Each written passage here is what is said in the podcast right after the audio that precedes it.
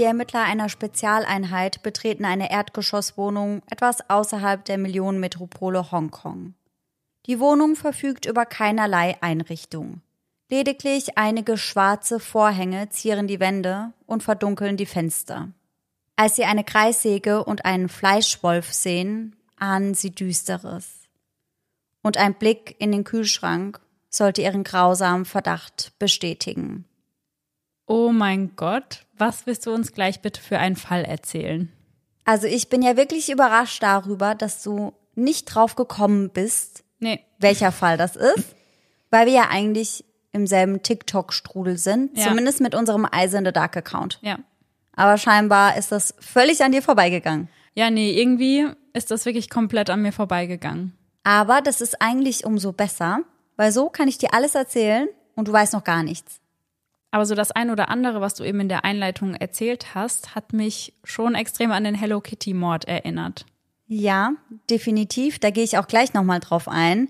Das haben auch tatsächlich durch meine Tipps auf Instagram einige gedacht, dass wir darüber sprechen. Über den Fall haben wir aber schon gesprochen. Und zwar in Folge 96 unseres Podcasts. Ja. Ich würde aber sagen, dass dieser Fall ähnlich düster ist.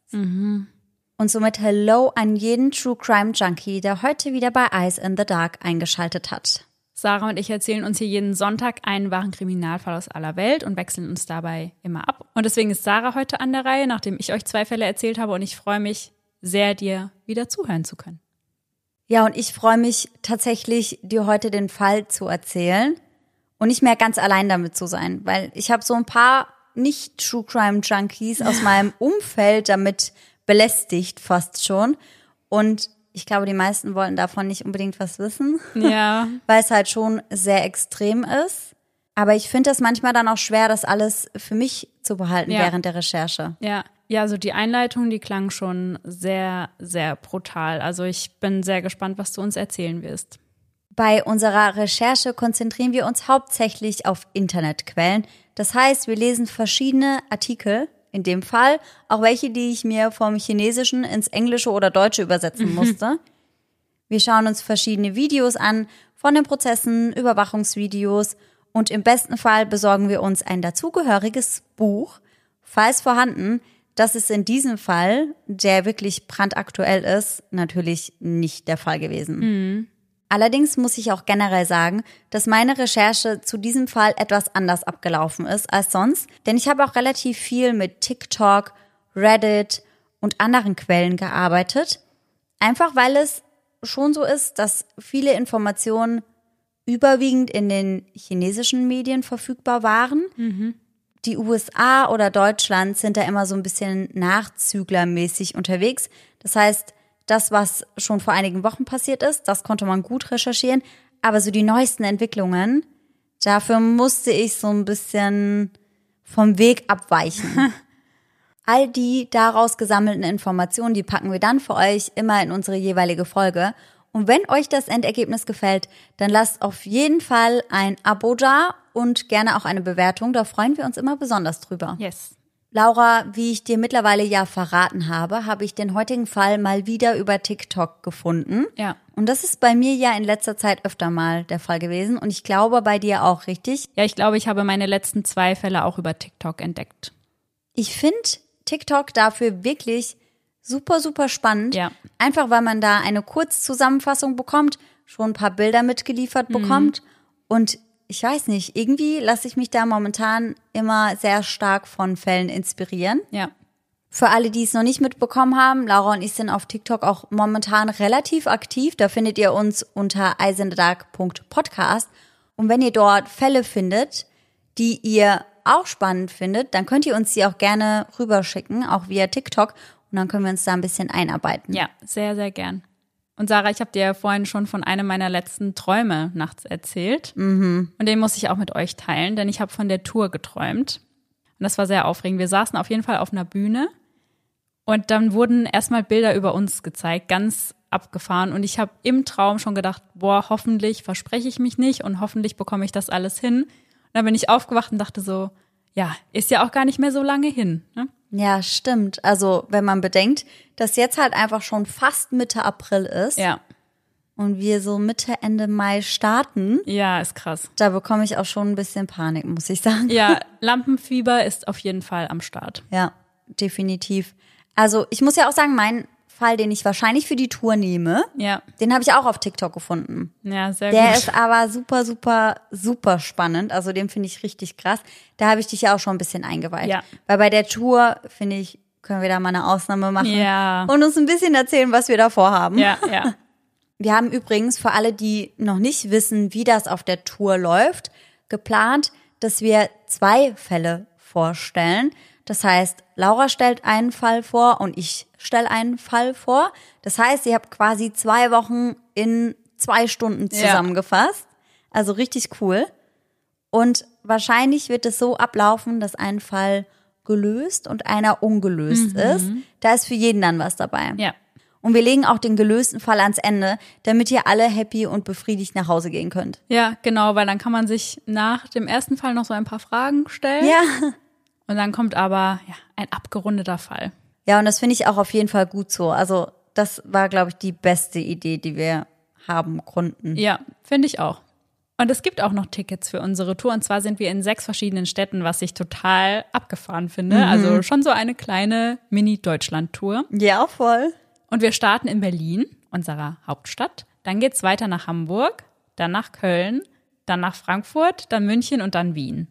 Und ich finde es irgendwie auch richtig cool, dass wir Wien mit drin Ja, haben. mega. Ich auch. also, ich freue mich auf Wien. Ich weiß auch nicht, wer von euch schon mal in Wien war. Du warst schon mal, oder Laura? ja, ja, Einfach eine wunder, wunder, wunderschöne Stadt. total. Deswegen, falls ihr nicht aus Wien kommt, aber trotzdem gerne mal nach Wien wollt, wäre unsere Tour natürlich der perfekte Zeitpunkt, um zwei Fliegen mit einer Klappe zu schlagen. Ja, und im Mai ist ja auch schon ja bestimmt schönes Wetter, dass man die Stadt gut erkunden kann.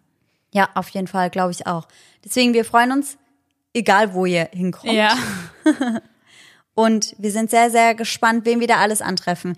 Wir haben auch schon abgeklärt, dass wir auf jeden Fall danach ein bisschen Zeit einplanen, damit wir mit euch quatschen können und noch ein bisschen Zeit für euch haben. Ja. Dass wir nicht nur so husch husch auf die Bühne und husch husch wieder runter, sondern dass wir ja so ein bisschen mit euch auch Zeit verbringen können. ja, da freue ich mich schon wahnsinnig drauf. Ja, ich auch. Ich bin da zwar ein bisschen schlecht drin, ich bin da immer sehr, sehr aufgeregt.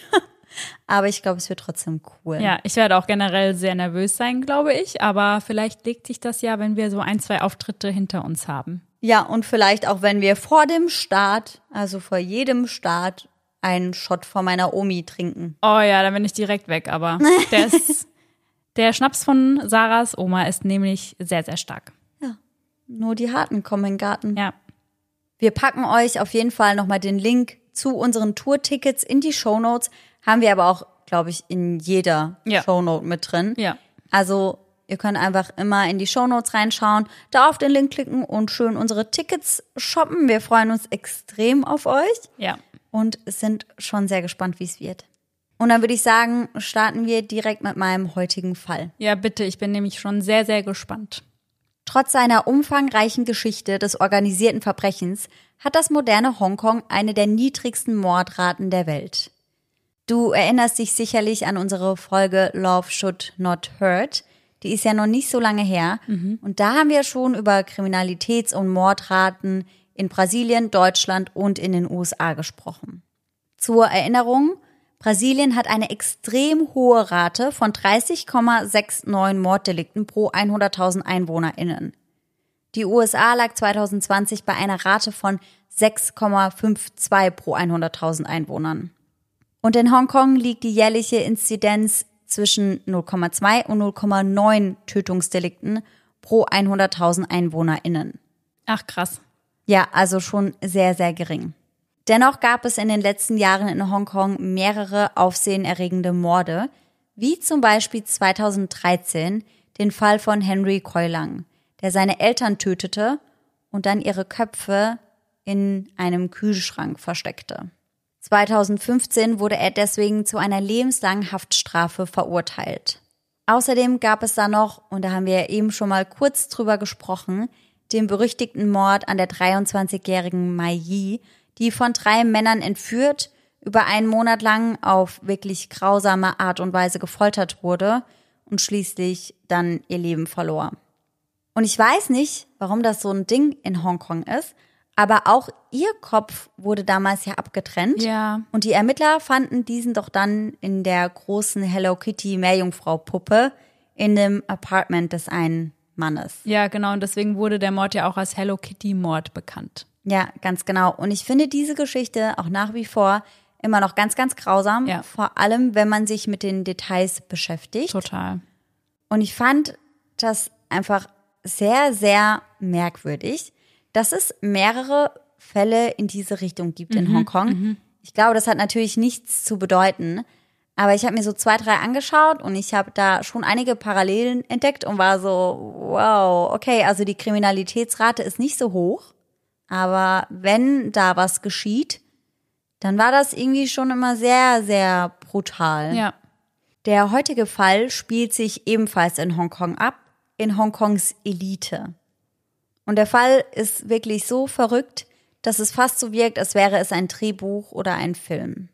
Und oft sind es ja so Fälle, wo man sich denken würde, okay, wenn das jetzt in einem Drehbuch stehen würde, würde da jemand sagen, nee. Also das ist so unwahrscheinlich, das äh, lass mal lieber weg. Ja, total. Und da muss ich immer an die Netflix-Serie Manifest denken, weil der Drehbuchautor, der wurde doch damals auch abgewiesen, Ja. bevor das mit MH370 geschah, weil sie sagten, das ist einfach viel zu unwahrscheinlich, dass ein Flugzeug ohne irgendeine Spur verschwindet. Ja. Und dann wurde er wieder angefragt, nachdem es zu diesem Unglück kam. Der heutige Fall beinhaltet eine wahnsinnig extreme Menge an Reichtum, Schönheit, ein extrem bekanntes Model, die ebenfalls erfolgreiche Social-Media-Influencerin ist, eine schreckliche und scheinbar kaltblütige Familie, Raubüberfälle, Geldwäsche und eine Hochgeschwindigkeitsverfolgung. Und wenn du das alles so gesammelt aneinandergereiht hörst, dann weißt du ganz genau, warum ich sage, das hört sich an wie in einem schlechten Film. Boah, ja. Aber an dieser Stelle deswegen ein kurzer Disclaimer. Bei all dem sollte man natürlich immer im Hinterkopf behalten, dass es sich hier trotzdem um eine echte Person handelt, dass es wahre Schicksale sind Ja. und wahre Fälle. Das sollte man bei True Crime halt einfach nicht vergessen. Ja. Vielleicht habt ihr, außer ihr seid Laura Regenauer, über den Fall auch schon auf diversen sozialen Medien gehört. Denn, wie gesagt, meine bzw. unsere For You-Page auf TikTok wurde damit überflutet. Heute geht es um das Schicksal der High-Fashion-Ikone Abby Choi. Wie ich bereits erwähnt habe, ist der Fall brandaktuell und ereignete sich erst im Februar diesen Jahres, wird derweil auch noch verhandelt, aber ich erzähle euch heute alles, was wir über den Fall rund um Abby Choi bereits wissen. Abby Choi Tin Fung ist ein 28-jähriges Model, eine Influencerin und erfolgreiche Geschäftsfrau aus Hongkong. Sie ist die älteste von drei Töchtern und stammt aus einer extrem wohlhabenden Familie. Ihr Vater ist ein unglaublich erfolgreicher Geschäftsmann und leitet ein riesiges Bauunternehmen. Abby Joy verfügt aber auch über ein extrem hohes persönliches Nettovermögen, welches auf mehr als 100 Millionen Hongkong-Dollar geschätzt wird. Das sind knapp 12 Millionen Euro. Ansonsten ist über ihre Familie nicht allzu viel bekannt. Und das bisschen, was wir wissen, das werde ich im Laufe der Folge immer mal wieder einbauen an den Stellen, an denen es eben passt. Abby selbst hingegen ist sehr, sehr präsent und teilt viele Eindrücke aus ihrem Leben auf Social Media. Und das mit einer großen Fangemeinde, nicht nur in Hongkong, sondern auch in anderen Teilen der Welt, gehört sie zu einer der gefragtesten Influencerinnen in der Modeindustrie Chinas. Auf Instagram hat sie beispielsweise über 165.000 Follower und in ihrer Bio steht geschrieben, das habe ich während meiner Recherche gelesen, Embracing every moment of life, also jeden Moment des Lebens genießen. Und ihr Instagram-Account zeigt tatsächlich ein Leben, das für viele von uns aussieht wie ein Märchen. Sie posiert auf einem Balkon, im Hintergrund die Pariser Skyline, zeigt sich auf edlen Events mit Hongkongs High Society und in hochwertiger Designerkleidung. Ein Tag ist sie hier, ein Tag ist sie dort. High-end Fashion, luxuriöse Urlaube und extrem heftige Jobs, beispielsweise für Vogue. Abby genießt ihr Leben in vollen Zügen. Regelmäßig, und deswegen ist sie oftmals auch in Paris, nimmt sie an der prestigeträchtigen Pariser Fashion Week teil. Wenn sie dort vorfährt, warten die Fotografinnen bereits darauf, sie abzulichten. Sie ist in mehreren Magazinen wie Elle, Harper's Bazaar oder der Vogue zu sehen. In ihrem Instagram-Profil fixiert hat sie ein Bild, welches sie selbst auf dem Cover des französischen Magazins L'Officiel zeigt. Darunter verkündet sie stolz, dass hiermit ihre Reise als Stilikone weitergeht. Sie drückt weiter ihre Dankbarkeit für die Anerkennung und die Unterstützung aus, die sie auf ihrem Weg erhalten hat. L'Officiel bezeichnet Abby als Modeikone und wahre Trendsetterin, die die Welt mit ihrem tadellosen Sinn für Stil und ihrer unbändigen Leidenschaft für Mode im Sturm erobert habe. Das Magazin schrieb, die Zukunft sieht rosig aus für diesen aufstrebenden Star und alle Augen sind auf sie gerichtet, wenn sie den nächsten Schritt auf ihrer Reise macht. Dass der nächste Schritt auf ihrer Reise so aussehen würde, hätte zu diesem Zeitpunkt wohl niemand gedacht.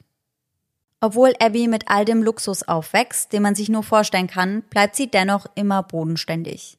Sie wird als eine sehr dankbare Person beschrieben und ein Mensch, der freundlich zu jedem ist, der sich ihr nähert. Auch schenkt sie jedem, mit dem sie sich gerade beschäftigt, ihre ungeteilte Aufmerksamkeit, was heutzutage meiner Meinung nach absolut selten ist. Ja, weil oft sind die Leute ja am Handy nebenbei, genau. wenn du genau. ihnen was Wichtiges erzählst. Und ja, ist schon auf jeden Fall sehr viel wert und sehr schön, wenn jemand sich wirklich voll auf dich konzentriert. Total, das habe ich auch direkt gedacht. Vor allem wollte ich das auch mit reinnehmen, weil ich glaube, oftmals bekommen Influencer oder Influencerinnen eben genau das Gegenteil unterstellt, dass sie nur am Handy hängen. Und das war zumindest im Fall von Abby überhaupt nicht der Fall. Obwohl sie nie hätte arbeiten müssen, verfolgte sie immer ihre Träume. Sie begann relativ früh zu modeln und wurde somit schnell zu einer der gefragtesten Gesichter in der Branche. Schnell wurde sie zum Liebling von bekannten Designern und Fotografen. Aber auch das stieg ihr nie zu Kopf.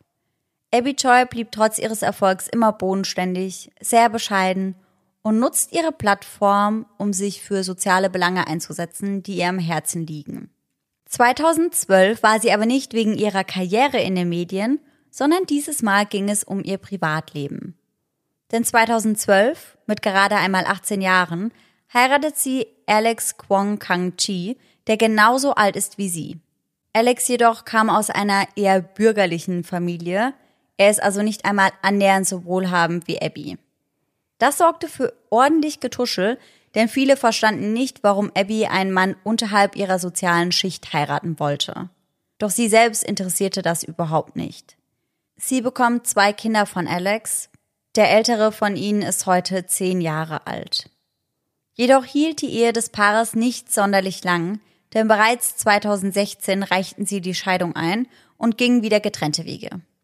Der Grund für die Trennung, der ist nicht bekannt, jedoch weiß man, dass die beiden auf jeden Fall Kontakt hielten und sogar eine sehr freundschaftliche Beziehung zueinander pflegten. Abby verlor niemals auch nur ein schlechtes Wort über ihren Ex-Mann, nicht einmal gegenüber ihren engsten Freundinnen und auch nicht über dessen Familie. Und ich finde, das hat auf jeden Fall auch schon einiges zu heißen. Ja, das klingt nach einer sehr charakterstarken Frau. Und wir schauen uns an dieser Stelle die Familie von Alex und Alex selbst mal etwas genauer an. Denn da gibt es einiges an krimineller Energie, die ich euch nicht vorenthalten möchte. Kwong Kao, der 65-jährige Vater ihres Ex-Mannes, ist nämlich kein unbeschriebenes Blatt.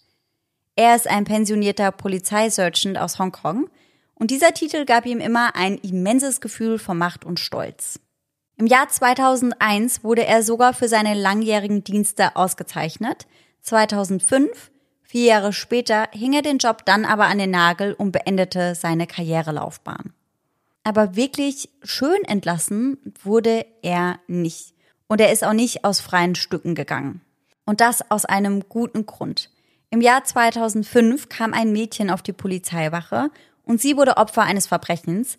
Ich konnte allerdings nicht herausfinden, was genau mit ihr geschehen war.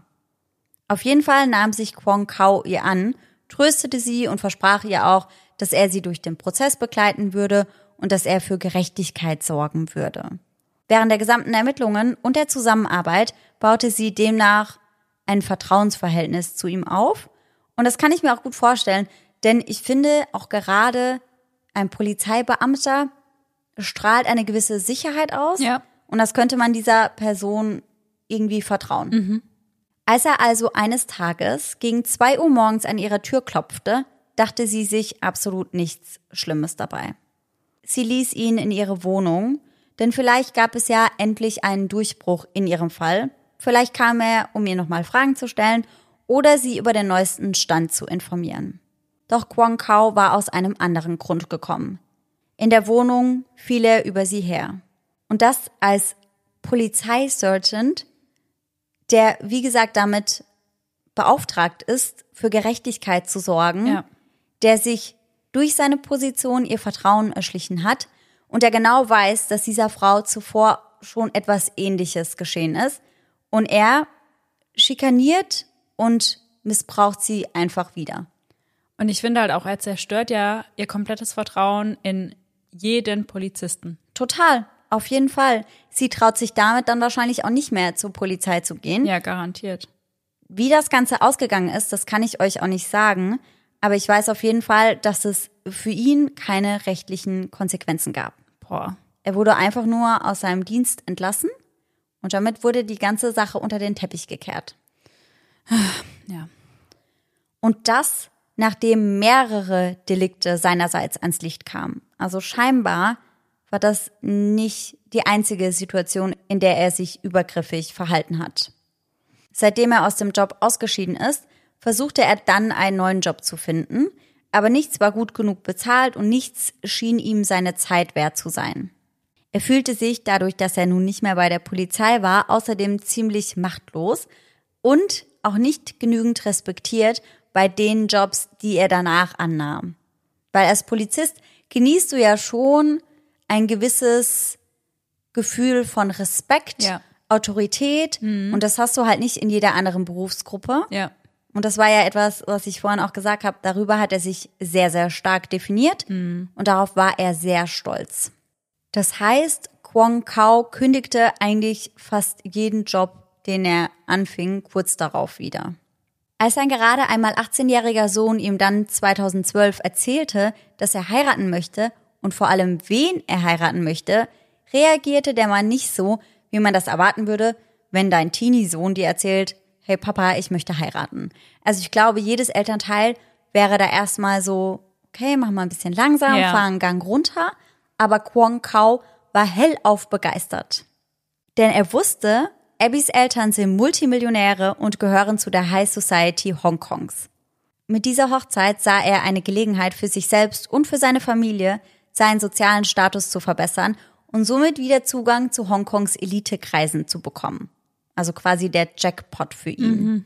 Für die kurze Zeit, in der Abby und Alex verheiratet waren, war das dann auch tatsächlich der Fall. Allerdings hielt die Ehe zwischen den beiden, wie bereits erwähnt, nicht besonders lang.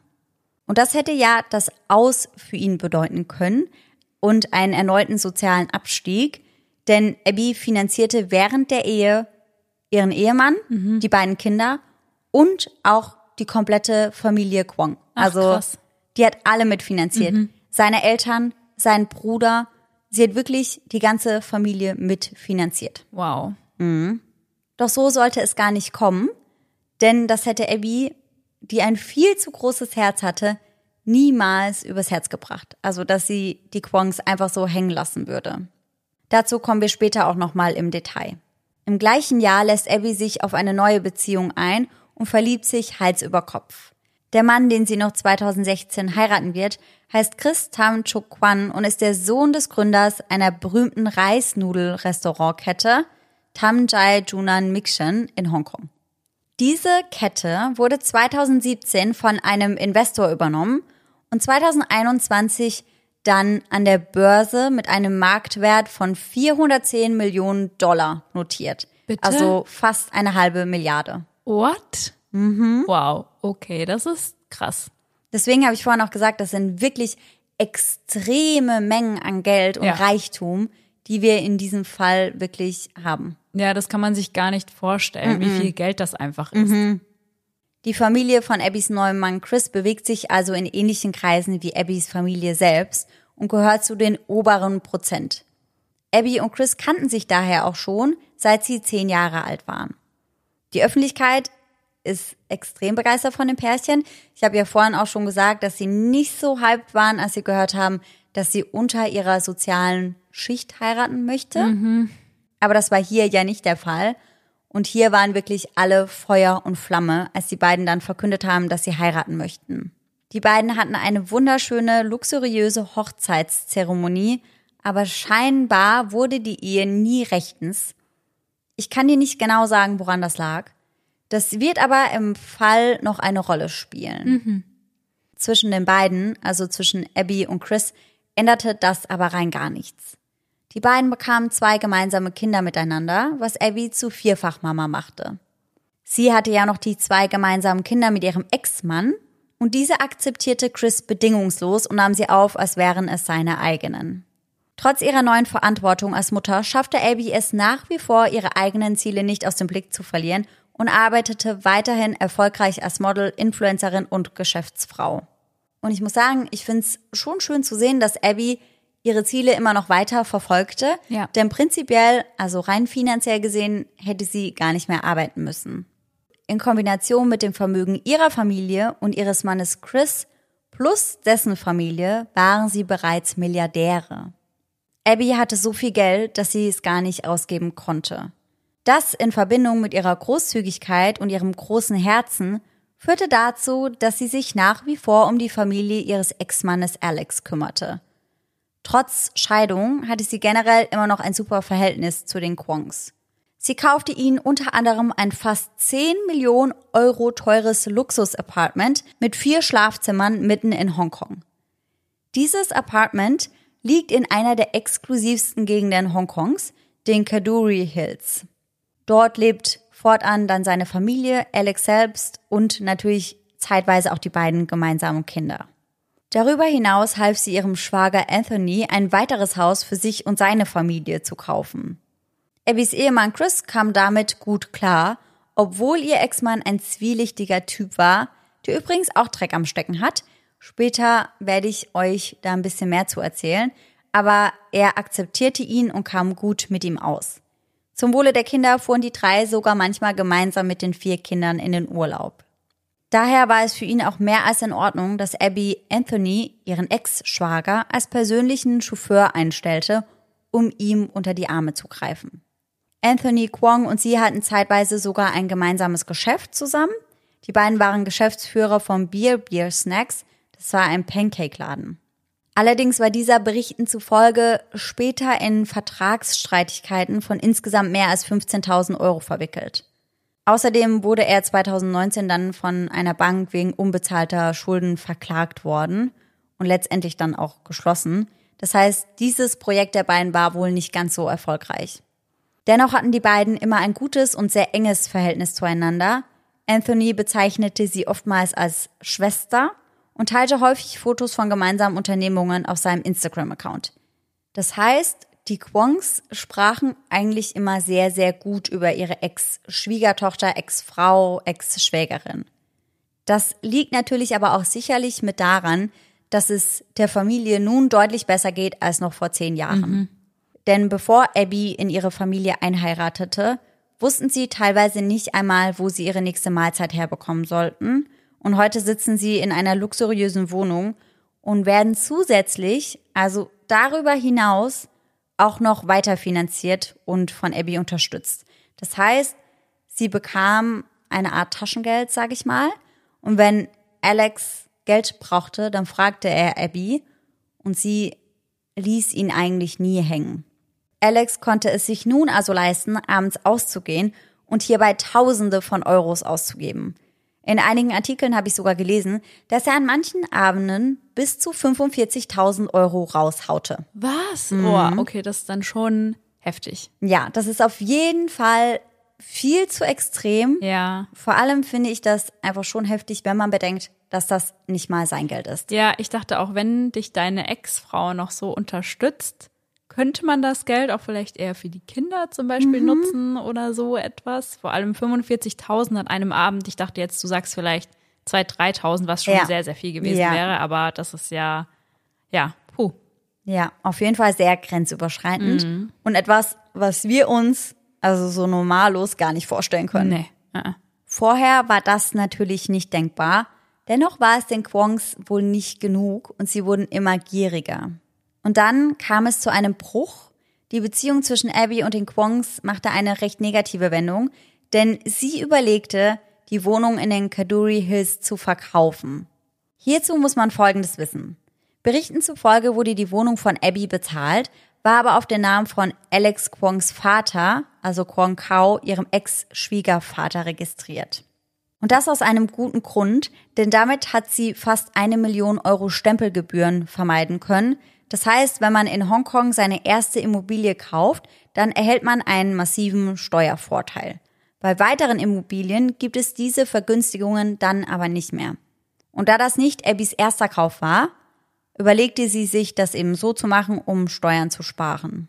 Dadurch, dass die Immobilie auf dem Papier von Kwon Kao erworben wurde, fielen somit nur Steuern in Höhe von etwa 400.000 Euro an, sonst wären es wie gesagt eine Million gewesen. Gekauft wurde die Immobilie im Juli 2019 für fast 10 Millionen, offiziell von Kwon Kao, eigentlich aber eben von Abby, und sie hatte die gesamte Hypothek bis Oktober desselben Jahres bereits abbezahlt. Das heißt, diese Wohnung gehört wirklich zu 100 Prozent offiziell Kwong Kao. Abby gab später also ihr Vorhaben bekannt, die Immobilie der Kwongs zu verkaufen, aber, und das finde ich ein sehr, sehr wichtiger Punkt, sie versicherte ihnen, dass sie ihnen ein neues Zuhause kaufen würde. Mhm. Also sie wollte sie gar nicht einfach rausschmeißen und auf die Straße setzen, sondern das war anscheinend einfach nur ein strategischer Business Move.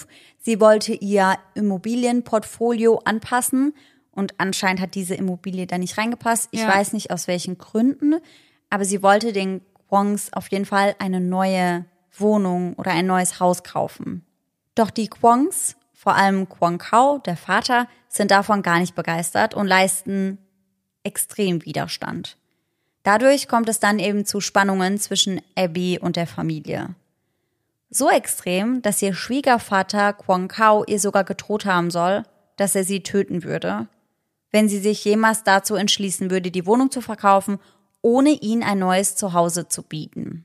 Für Abby war ja aber, wie bereits erwähnt, von vornherein klar, dass sie das ohnehin nicht machen würde. Ja. Also sie würde sie niemals einfach so hängen lassen. Ja, vor allem von dem, was du bisher von ihr erzählt hast, hätte das jetzt auch gar nicht in mein Bild gepasst, wenn sie einfach gesagt hätte, ja, ich nehme euch die Wohnung und setze euch auf die Straße. So. Das sehe ich auch so.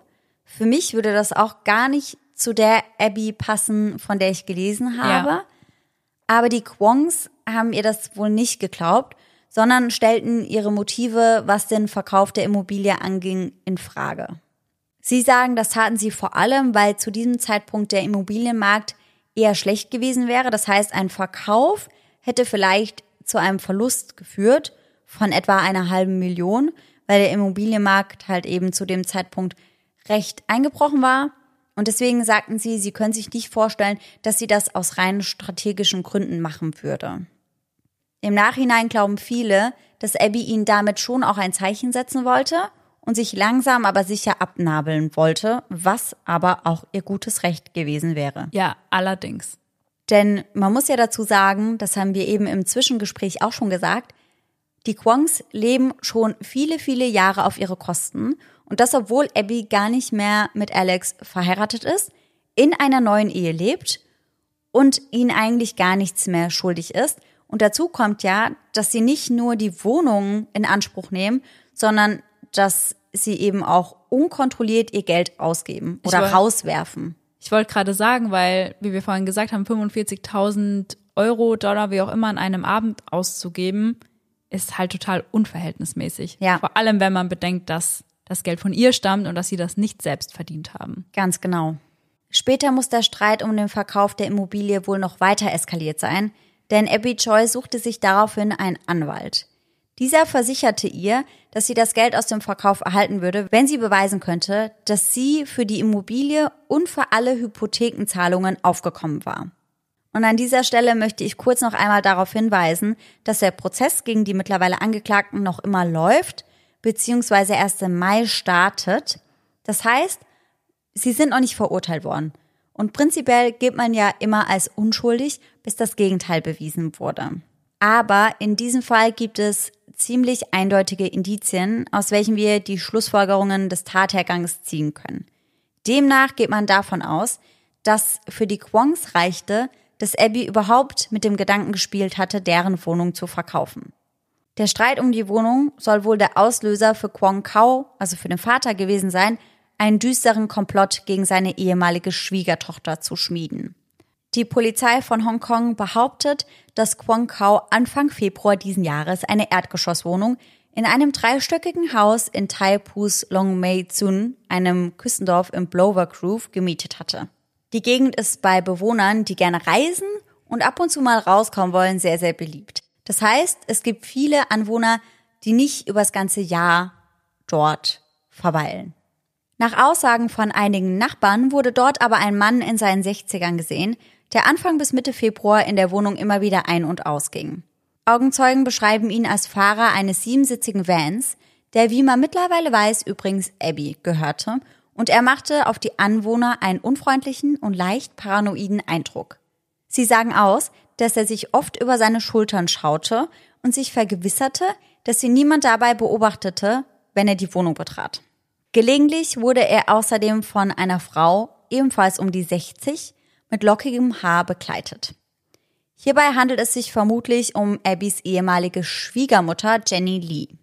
Jenny Lee ist eine Rentnerin, die Berichten zufolge im Jahr 2017 Insolvenz anmelden musste.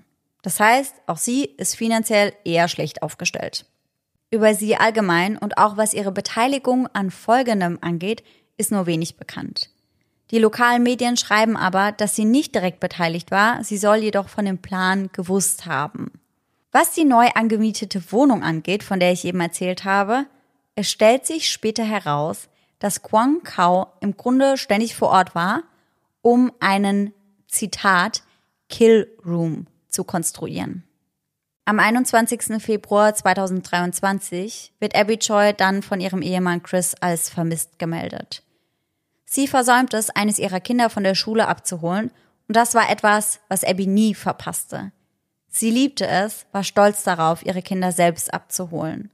Das sieht ihr also überhaupt nicht ähnlich. Außerdem ist sie nicht erreichbar und geht nicht an ihr Telefon. Auch etwas, was so gar nicht zu Abby passt. Zunächst gehen die Familien von Abby und Chris davon aus, dass Abby entführt wurde, um Lösegeld zu erpressen. Schnell wird also nach Abby Choi gesucht. Zum Zeitpunkt ihres Verschwindens trug sie ein weißes T-Shirt, eine weiße Hose und weiße Slipper und hatte eine lila Handtasche bei sich. Während der Suche nach Abby, als sie bereits vermisst wurde, ruft dann ihr Ex-Ehemann Alex Abbys Eltern an und schreit sie an, weil sie ihm nicht gesagt hatten, dass sie die Polizei rufen würden. Diese Reaktion fand ich schon extrem merkwürdig, denn immerhin wird da die Mutter seiner Kinder vermisst und er schreit ihre Eltern an, warum diese sich bei der Polizei melden würden, obwohl das der einzig logische Schritt ist. Ja, ich dachte eben auch direkt, das macht ihn sehr, sehr verdächtig. Ja. Die Polizei sucht nun aber natürlich ohnehin schon auf Hochtour nach Abby. Nur drei Tage später, am 24. Februar diesen Jahres, stoßen sie dann auf einen der schrecklichsten Tatorte, von dem ich seit langem gehört habe. Boah, und das will ja schon was heißen, weil wir uns ja sehr, sehr viel mit schlimmen Tatorten auseinandersetzen. Definitiv, aber das war wirklich nochmal eine andere Hausnummer. Die Polizei führt es zu der angemieteten Wohnung in Lung Maizun. Dorthin führten sie zum einen GPS-Aufzeichnungen eines Wagens plus CCTV-Material, also Material einer Überwachungskamera. Lange Zeit war das gar nicht klar. Diese Informationen wurden tatsächlich erst am 2. März an die Öffentlichkeit weitergegeben. Einiges wird aber auch natürlich noch unter Verschluss gehalten, da es sich um ein laufendes Strafverfahren handelt. Das Ganze lief scheinbar wie folgt ab. Mittlerweile waren an dem Fall über 150 Beamte dran. Und scheinbar äußerte die Vermisstenabteilung der Polizei einen Verdacht, dem dann nachgegangen wurde. Dadurch konnten sie dann diese Location ausfindig machen. Zunächst waren sie über das Material der Überwachungskamera gestolpert. Eine Überprüfung von diesen ergab nämlich, dass Abby Choi vor ihrem Verschwinden mit einem siebensitzigen Van von ihrem Ex-Schwager, Schrägstrich Chauffeur, also von Anthony, abgeholt wurde. Er sollte Abby zu der Schule ihrer Kinder bringen, damit sie eines von ihnen abholen konnte. Danach sollte er sie und ihren Sohn dann wieder nach Hause bringen. Doch die Kwongs hatten etwas anderes vor. Anthony fuhr mit ihr in Richtung eines Tunnels, welcher sich durch die Berge nördlich des Stadtzentrums von Hongkong zieht. Dort stieg Abbys Ex-Mann Alex Kwong in das Fahrzeug ein. Die folgenden Ereignisse sind bis dato unklar. Aber danach wurde sie in die frisch angemietete Wohnung gebracht. Einer Quelle zufolge überprüfte die Polizei dann die GPS-Aufzeichnungen des Fahrzeugs, also des Vans, und die Aufnahmen der Überwachungskameras, um Abby Choi zu finden. Ihre ehemaligen Schwiegereltern erwiesen sich zuvor nämlich als sehr, sehr unkooperativ und deswegen hatten die Beamten von Anfang an ein schlechtes Gefühl. Als die Ermittler sie um Mithilfe baten, wurden sie mit falschen und irreführenden Aussagen der Brüder und des Vaters konfrontiert. Vermutlich, um Zeit zu schinden, um Spuren verwischen zu können. Und dieses auffällige Verhalten führte letztendlich dazu, dass dann überhaupt erst die Kameras und das GPS gecheckt wurde. Nachdem man so herausgefunden hatte, dass der Siebensitzer nach Lung Mei Tsun gefahren war, wurden der Quelle zufolge sofort Dutzende Beamte dorthin geschickt. Die Beamten führten in der Gegend dann Befragungen von Tür zu Tür durch und sichteten Überwachungsvideos aus den Häusern des Ortes und auch Überwachungsvideos von Armaturenbrettkameras. Das heißt, die Aufnahmen, die von dort in der Nähe geparkten Fahrzeugen aufgenommen wurden. Ach, krass. Ja, das hat man ja in China oftmals, mhm. dass man eben auf dem Armaturenbrett eine Kamera hat, sowas wie eine GoPro. Ja. Das heißt, wenn man einen Unfall beispielsweise baut, mhm. dann kann man damit nachweisen, ob man schuldig war oder ob man eben unschuldig war. Ja. Und das ist dort deutlich stärker verbreitet als hier bei uns. Ja, ich habe das hier noch nie gehört, ehrlich mhm. gesagt. Ich auch nicht. Am Freitagnachmittag, das heißt innerhalb von 24 Stunden nach ihrem Eintreffen in Lungmeizun, identifizieren die Einsatzkräfte die Erdgeschosswohnung eines dreistöckigen Hauses als Tatort. Und an dieser Stelle nochmal eine kleine Warnung. Der folgende Inhalt ist ziemlich grafisch und verstörend. Als die Ermittler die Wohnung betreten, finden sie keine typische Wohnung vor, in der jemand leben würde. Das Apartment sieht eher aus wie eine Metzgerei. Die Fenster sind mit dünnen schwarzen Vorhängen abgedeckt. Der Raum ist mit verschiedenen Werkzeugen und Geräten ausgestattet, darunter einem Fleischwolf, einer elektrischen Säge, zwei Arten von Hackmessern, einem Hammer, Mund-Nasenschutzmasken und schwarzen Regenmänteln. Und zu ihrer Verblüffung entdecken sie auch Abbys lila Handtasche in einem der Zimmer. Beim Öffnen des Kühlschranks bietet sich den Beamten ein erschreckender Anblick. Darin befinden sich zwei abgetrennte menschliche Beine, die den Beamten einen Schauer über den Rücken jagen. Später wird dann durch DNA-Analyse nachgewiesen, dass diese Beine tatsächlich zu Abby gehören. Doch als wäre das nicht genug, finden die Ermittler noch mehr. Bei weiterer Untersuchung der Wohnung finden sie zwei große Töpfe mit Suppe, in denen sich Karotten, grüne Radieschen und Hackfleisch befinden. In dem Suppentopf befindet sich außerdem Flüssigkeit, die mit einer dicken Fettschicht überzogen ist. Schnell gehen die Ermittler davon aus, dass es sich bei dem Fleisch in den Töpfen um Menschenfleisch handelt. Allein diese Beweise reichen aus, um zu bestätigen, dass in dieser Wohnung ein grausamer Mord begangen worden war. Natürlich besteht bisher nur der Verdacht, dass die Suppe menschliche Überreste enthalten könnte, doch dieser wird kurz darauf bei einer weiteren Untersuchung des Gerichtsmediziners bestätigt. Die Suppe enthält einen Schädel und mehrere Rippen. Da die Überreste bereits stark verwest waren, war die einzige Möglichkeit, 100%ig zu bestätigen, dass es sich um Abby handelt, ein Abgleich mit ihren Zahnunterlagen. Damit konnten sie sich nun sicher sein. Bei der gefundenen Leiche handelt es sich um die 28-jährige Vierfachmama Abby Choi. Abbys Schädel weist am Hinterkopf ein sehr großes Loch von 6,5 auf 5,5 Zentimeter auf, von dem die Ermittler annehmen, dass es von einem heftigen Schlag kommt. Diesen bekam Abby vermutlich ab, während sie noch in dem Van saß. Dieser Schlag sorgte wahrscheinlich dafür, dass sie bewusstlos wurde so dass man sie in die von ihnen geschaffene Mordwohnung bringen konnte, in der sie bereits alles vorbereitet hatten. Der Van der Kwongs wird daraufhin natürlich in Polizeigewahrsam genommen, um eine vollständige forensische Untersuchung durchzuführen, Doch was hierbei rausgekommen ist, dazu gibt es noch keine Neuigkeiten. Nach wie vor fehlen außerdem noch einige Überreste von Abby, darunter ihr Torso und ihre Arme. Der leitende Polizeikommissar Alan Chang sagte auf einer Pressekonferenz am 25. Februar, dass die Wohnung von kaltblütigen Killern akribisch eingerichtet worden sei. Werkzeuge, die zur Zerstückelung menschlicher Körper verwendet wurden, wurden in der Wohnung gefunden. Die Verdächtigen bedeckten die Wände und Fenster der Wohnung mit einem Vorhang, zogen Gesichtsmasken und Regenmäntel an, damit sie keine Blutflecken treffen würden, während sie den Körper zerstückelten. Und ich muss ehrlich sagen, du schaust mich auch schon so an.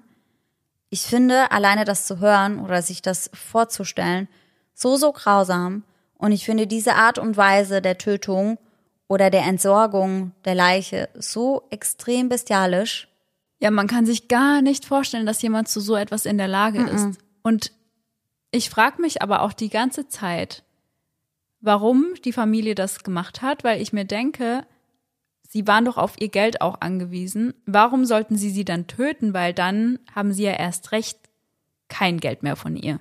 Da kommen wir ganz, ganz am Ende der Folge nochmal drauf zu sprechen. Ja. Das war nämlich auch ganz lang mein Gedanke, bis ich dann so ein bisschen tiefer in der Recherche drin war. Und das behalten wir mal im Hinterkopf, den Ja. Gedanken von Ja. ihr. Am selben Nachmittag macht sich ein Team von über 100 Polizeibeamten auf den Weg zur Mülldeponie Northeast New Territories in Tao Quang Ling, einem Ort, der nur 15 Minuten vom chinesischen Festland entfernt liegt. Diese Deponie ist Hongkongs größte Mülldeponie und wird täglich mit etwa 700.000 Tonnen Müll beliefert. Perspektivisch wird dort täglich etwa die Hälfte des Hongkonger Mülls entsorgt. Und wir haben ja auch schon ein paar Mal darüber gesprochen, dass es extrem schwer und fast aussichtslos ist, einen Körper auf einer Mülldeponie zu finden. Ja. Und wenn man bedenkt, wie groß diese Deponie ist, dann ist die Wahrscheinlichkeit einfach noch mal geringer. Ja, als du eben gesagt hast, wie viele Tonnen da täglich hinkommen, also da dachte ich auch, wie will man da irgendwas finden? Ja, das habe ich mir auch gedacht. Trotzdem beginnt ein Team vor Ort mit Baggern und Schaufeln bewaffnet, nach Abby Joyce fehlenden Überresten zu suchen. In Berichten heißt es, dass davon ausgegangen wird, dass die Verdächtigen am Morgen des 22. Februars mehrere Säcke mit Beweismitteln entsorgt haben. Der Inhalt dieser Säcke muss noch bestätigt werden, sie wurden noch nicht gefunden, könnten aber möglicherweise menschliche Körperteile, die Kleidung und das Telefon des Opfers oder sogar die Tatwaffe enthalten. Eine Eliteeinheit der Hongkonger Polizei, die Flying Tigers, setzt außerdem Taucher, Hundeteams und andere Bodentruppen ein, die einen Friedhof, die Deponie und das umliegende Waldgebiet nach weiteren Beweisen oder eben den Überresten von Abby durchsuchen. Noch am 25. Februar werden Kwong Kao, Anthony und Jenny Lee, also die beiden Eltern und der Bruder des Ex-Ehemanns, festgenommen. Von ihrem Ex-Mann, Alex Kwong, fehlt zu diesem Zeitpunkt jedoch jede Spur. Doch die Ermittler fokussieren sich natürlich darauf, diesen schnellstmöglich zu finden. Währenddessen verbreitet sich die Nachricht über den schrecklichen Fund wie ein Fegefeuer, zuerst in den chinesischen Medien, dann auf der ganzen Welt. Eine gute Freundin von Abby setzt eine Belohnung von 2 Millionen Hongkong-Dollar, das sind etwa 230.000 Euro, für Informationen aus, die zur Verhaftung von Alex führen. Familienmitglieder und weitere Freunde steuern eine Million Hongkong-Dollar zur Belohnung bei. Kurz darauf gibt es dann einen Hinweis darauf, wo sich der auf Hochdruck gesuchte Alex Kwong befinden soll. Laut diesem Hinweis versteckt er sich in einer Luxuswohnung im Art Sky Tower im Zentrum von Hongkong. Diese Wohnung, das findet man später heraus, wurde angemietet von einer Frau namens Miss Ni Chi Wing. Und als ich das gelesen habe, dachte ich mir nur so, hä, stopp, wer ist das jetzt? Ja, das habe ich mich auch direkt gefragt. Ja, das habe ich mir gedacht und das werde ich euch jetzt verraten. Der vollständige Name ist, wie gesagt, Ning Chi Wing, aber sie wird ganz oft beim Spitznamen Jung Jung genannt und ich werde bei dem Spitznamen bleiben Ja. ab jetzt. Sie soll als Masseurin in einem Massagesalon im Bezirk Prince Edward gearbeitet haben. Einigen Berichten zufolge hatte die 47-Jährige seit etwa sechs Monaten eine Beziehung mit dem älteren Kwong, also mit Kwong Kao, mit dem Vater. Oder zumindest eben eine Affäre. Und ich fasse an dieser Stelle, das mache ich auch später nochmal, mal kurz zusammen, damit ihr mir weiter folgen könnt, weil es ziemlich, ziemlich viel ist und viele Personen involviert sind. Wir haben den Vater und seine Frau. Die Frau soll ihm scheinbar zumindest dabei geholfen haben, Abbys Leiche verschwinden zu lassen. Der Vater hat aber auch eine Affäre mit einer Masseurin und diese Masseurin hat seinen Sohn Alex, den Ex-Mann von Abby, in ihrer Wohnung versteckt. Aber ich habe noch eine weitere Frage, die mir so im Kopf herumschwirrt. Wenn diese Frau als Masseurin tätig ist, wie kann sie sich dann eine Luxuswohnung leisten? Weil, was du vorhin für Preise genannt hast, würde ich jetzt nicht vermuten, dass man sich das als Masseurin leisten kann. Ja, da liegst du richtig. Und das wäre auch der nächste Punkt auf meiner Agenda gewesen. Jung Jung hatte ihren Kolleginnen nämlich bereits erzählt, dass sie einen alten reichen Mann kennengelernt hätte, nämlich mm. Kwong Kao. Und dieser hätte ihr gesagt, dass er sich um sie kümmern würde. Natürlich mit dem Geld von Abby. Oh, Wahnsinn. Als die Beamten dann aber bei Jung Jung in der Wohnung eintreffen, fehlt von Alex jede Spur. Also er ist nicht mehr dort. War es aber wohl. Aus diesem Grund wird Jung Jung kurz darauf dann auch verhaftet, da sie Alex eben Unterschlupf geboten hatte und scheinbar auch beim Anmieten der Mordwohnung geholfen haben soll. Die Polizei fahndet derweil weiter nach Alex. Und sie bleiben erfolglos, bis die Beamten dann einen weiteren Tipp erhalten, dass Alex planen würde, mit einem Speedboat aus der Stadt zu fliehen. Die Polizei fängt ihn daraufhin am Tung Chung Entwicklungspier auf Hongkongs westlicher Insel Lantau in der Nähe des internationalen Flughafens ab und beendet damit die Fahndung. Also diese Flucht, die klingt jetzt wirklich wie aus einem Film. Ja, sage ich doch. Da könnte man wirklich denken, das ist irgendwie vorgeschrieben, wie das alles zu laufen hatte. Und wäre ein Film und nicht eine wahre Begebenheit. Also das ist wirklich. Nee, ich bin wie so oft sehr sprachlos gerade und ich bin gespannt, was jetzt alles noch passiert. Abgeführt wird Alex Kwong übrigens mit einer schwarzen, über den Kopf gestülpten Tüte, die nur zwei Gucklöcher an den Augen hat und das sieht extrem verstörend aus. Äh, ja, das war auch gerade mein Gedanke, wie creepy. Soll ich dir mal kurz ein Bild davon zeigen? Ja, bitte. Bist du bereit? Ja. So sieht das Ganze dann aus. Äh, okay. Also, man sieht seine Augen nicht mal, kann das sein? Nur ja, die Augenbrauen? Ja, ja, ja. Also irgendwie ist die Maske ein bisschen verrutscht und der gute Mann kann gar nichts sehen. Aber generell finde ich, sieht das extrem verstörend aus, oder? Also so stellt man sich jemanden vor, der nachts ins Kinderzimmer einbricht, so. Mhm. Sehr mhm. unheimlich sieht ja, das aus. Total. Also ich werde euch auf jeden Fall auch ein Bild davon bei uns auf Instagram hochladen. Ja. Dann könnt ihr euch das selbst mal anschauen. Aber ich fand das auch sehr creepy. Mhm. Ich kann mir vorstellen, dass das einen guten Grund hat. Wahrscheinlich zum Schutze seiner Persönlichkeit, denn ja. zu dem Zeitpunkt war er ja nur ein Verdächtiger und das Ganze war ja noch nicht wirklich spruchreif, sage ich mal. Und ich kann mir vorstellen, dass sie damit halt seine Identität schützen wollten. Ja. Dennoch finde ich das sehr unheimlich einfach. Ja, auf jeden Fall. Zusätzlich werden im Besitz von Alex 60.000 Euro in Bar und Luxusuhren im Wert von knapp 500.000 Euro gefunden. Der 41-jährige Henry Lam Shun, der ein Angestellter der Yachtvermietung ist, wird am 3. März ebenfalls festgenommen. Er ist gleichzeitig nämlich auch ein Freund von Alex und steht nun eben im Verdacht, ihm bei seinem Fluchtversuch geholfen zu haben. Am 7. März wird dann eine siebte Person im Zusammenhang mit dem Mord an Abby Choi festgenommen. Hierbei handelt es sich um die 29-jährige Irene Panhaugen. Sie ist eine Freundin von Abbys Ex-Mann Alex. Sie wird verdächtigt, bei der Organisation eines Bootes geholfen zu haben, mit dem der Ex-Mann des Opfers versuchte, aus der Stadt zu fliehen. Die Polizei in Hongkong bat ihre Kollegen auf dem Festland um Hilfe, um die Frau ausfindig zu machen, nachdem sie erfahren hatten, dass diese die Stadt bereits in Richtung der Nachbarsprovinz Guangdong verlassen hatte. Der Insiderquelle zufolge wurde die Frau dann letztendlich in Shenzhen verhaftet. Nachdem sie an einem Grenzübergang an die Ermittler der regionalen Einheit übergeben worden war, wurde die Verdächtige dann letztendlich zum Polizeirevier eskortiert. Sie ist die dritte Person, die in diesem Fall wegen Unterstützung eines Straftäters festgenommen wird. Neben dem Yachtvermieter und der Masseurin. Wegen was die sieben Verhafteten angeklagt werden, dazu kommen wir gleich auch nochmal im Detail. Die Straits Times schreibt am 27. Februar 2023, vier Personen, die im Zusammenhang mit der Ermordung der 28-jährigen prominenten Abby Choi angeklagt sind, erschienen am Montagmorgen vor Gericht, nachdem die Polizei Teile ihrer Leiche in einem Dorfhaus am Rande der Finanzmetropole gefunden hatte.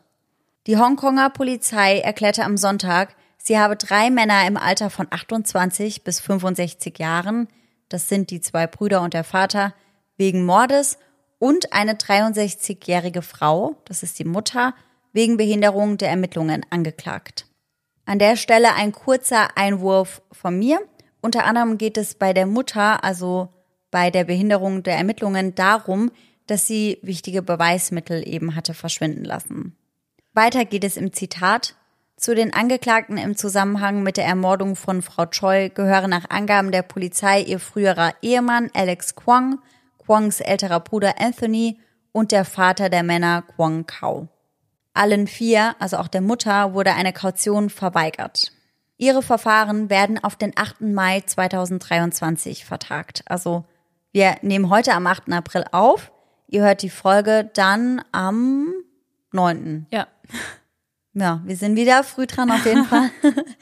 Aber das heißt, in ungefähr einem Monat beginnt dann der Prozess und wir werden euch, was das angeht, auf jeden Fall auch weiter auf dem Laufenden halten.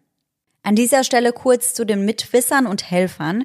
Die Masseurin Jung Jung wird angeklagt, einen Mordverdächtigen unterstützt zu haben, ist derzeit aber gegen Kaution frei. Am 6. März 2023 wird dann auch der sechste Verdächtige, der 41-jährige Yachtvermieter Henry, angeklagt, und zwar auch wegen Beihilfe in einem Mordfall, aber auch er wird auf Kaution freigelassen. Die siebte Verdächtige, Irene Pan, wird am 8. März angeklagt, ebenfalls weil sie ihm bei seinem Fluchtversuch helfen wollte. Später wird aber auch sie gegen eine Kaution auf freien Fuß gesetzt, erhält jedoch ein Reiseverbot, das sie daran hindert, Hongkong zu verlassen. Wir kommen an dieser Stelle aber noch einmal kurz auf den Ex-Mann zurück, also auf Alex, denn der wird nicht nur wegen des Mordes an Abby angeklagt, sondern auch wegen Diebstahls. Ich hatte vorhin ja schon mal so mit reingeworfen, dass auch er Dreck am Stecken hat. Mhm. Und genau das schauen wir uns jetzt mal genauer an. Today Online schreibt hierzu, der ehemalige Ehemann der ermordeten Hongkonger Prominenten Abby Choi Tin Fung erschien am Dienstag erneut vor Gericht, Diesmal wegen seiner angeblichen Beteiligung an sieben Diebstahlsfällen, die ein Jahrzehnt zurückliegen. Alex Kwong, 28, der im Zusammenhang mit dem Mord an der Prominenten bereits ohne Kaution in Untersuchungshaft saß, erschien ohne Rechtsbeistand vor dem Bezirksgericht. Herr Kwong war nach Bekanntwerden des Diebstahls im Jahr 2015 untergetaucht, wurde aber letzte Woche von der Polizei im Zusammenhang mit dem Tod von Frau Choi festgenommen.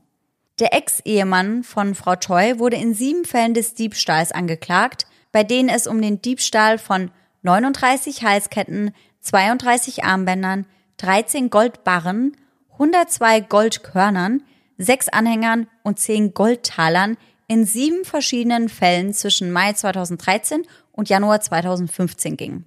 Wie das Gericht erfuhr, gehörten die gestohlenen Gegenstände vermutlich sieben verschiedenen Personen. Die Vorfälle ereigneten sich an mehreren Orten, darunter im Harbour Plaza Metropolis Hotel in Hang Hom. Die Staatsanwaltschaft beantragte die Vertagung des Falls, der als Wiederverhaftung mit Haftbefehl bezeichnet wurde, für zehn Wochen und die Beweise werden jetzt erneut geprüft und dann kann er eben erneut angeklagt werden. Obwohl ich mal behaupten würde, dass das wahrscheinlich eher sein geringstes Problem sein dürfte. Ich wollte gerade sagen. Nach den Gesetzen von Hongkong ist bei einer Verurteilung wegen Mordes eine lebenslange Freiheitsstrafe vorgeschrieben. Ursprünglich war die Todesstrafe die einzige gesetzliche Strafe für Mord in Hongkong. Diese wurde allerdings 1993 vollständig abgeschafft. Die letzte Hinrichtung in Hongkong war die des 25-jährigen Mörders Wong Kai-kei, der am 16. November 1966 im Victoria-Gefängnis gehängt wurde. Nun arbeitet man in solchen Fällen nur noch mit lebenslangen Haftstrafen. In einer weiteren Entwicklung des Falls reicht die Mutter von Abby Choi eine gerichtliche Verfügung ein, um Kwong Kao, dem Ex-Schwiegervater, zu verbieten, die mit der Ermordung ihrer Tochter in Verbindung stehende Immobilie zu verkaufen.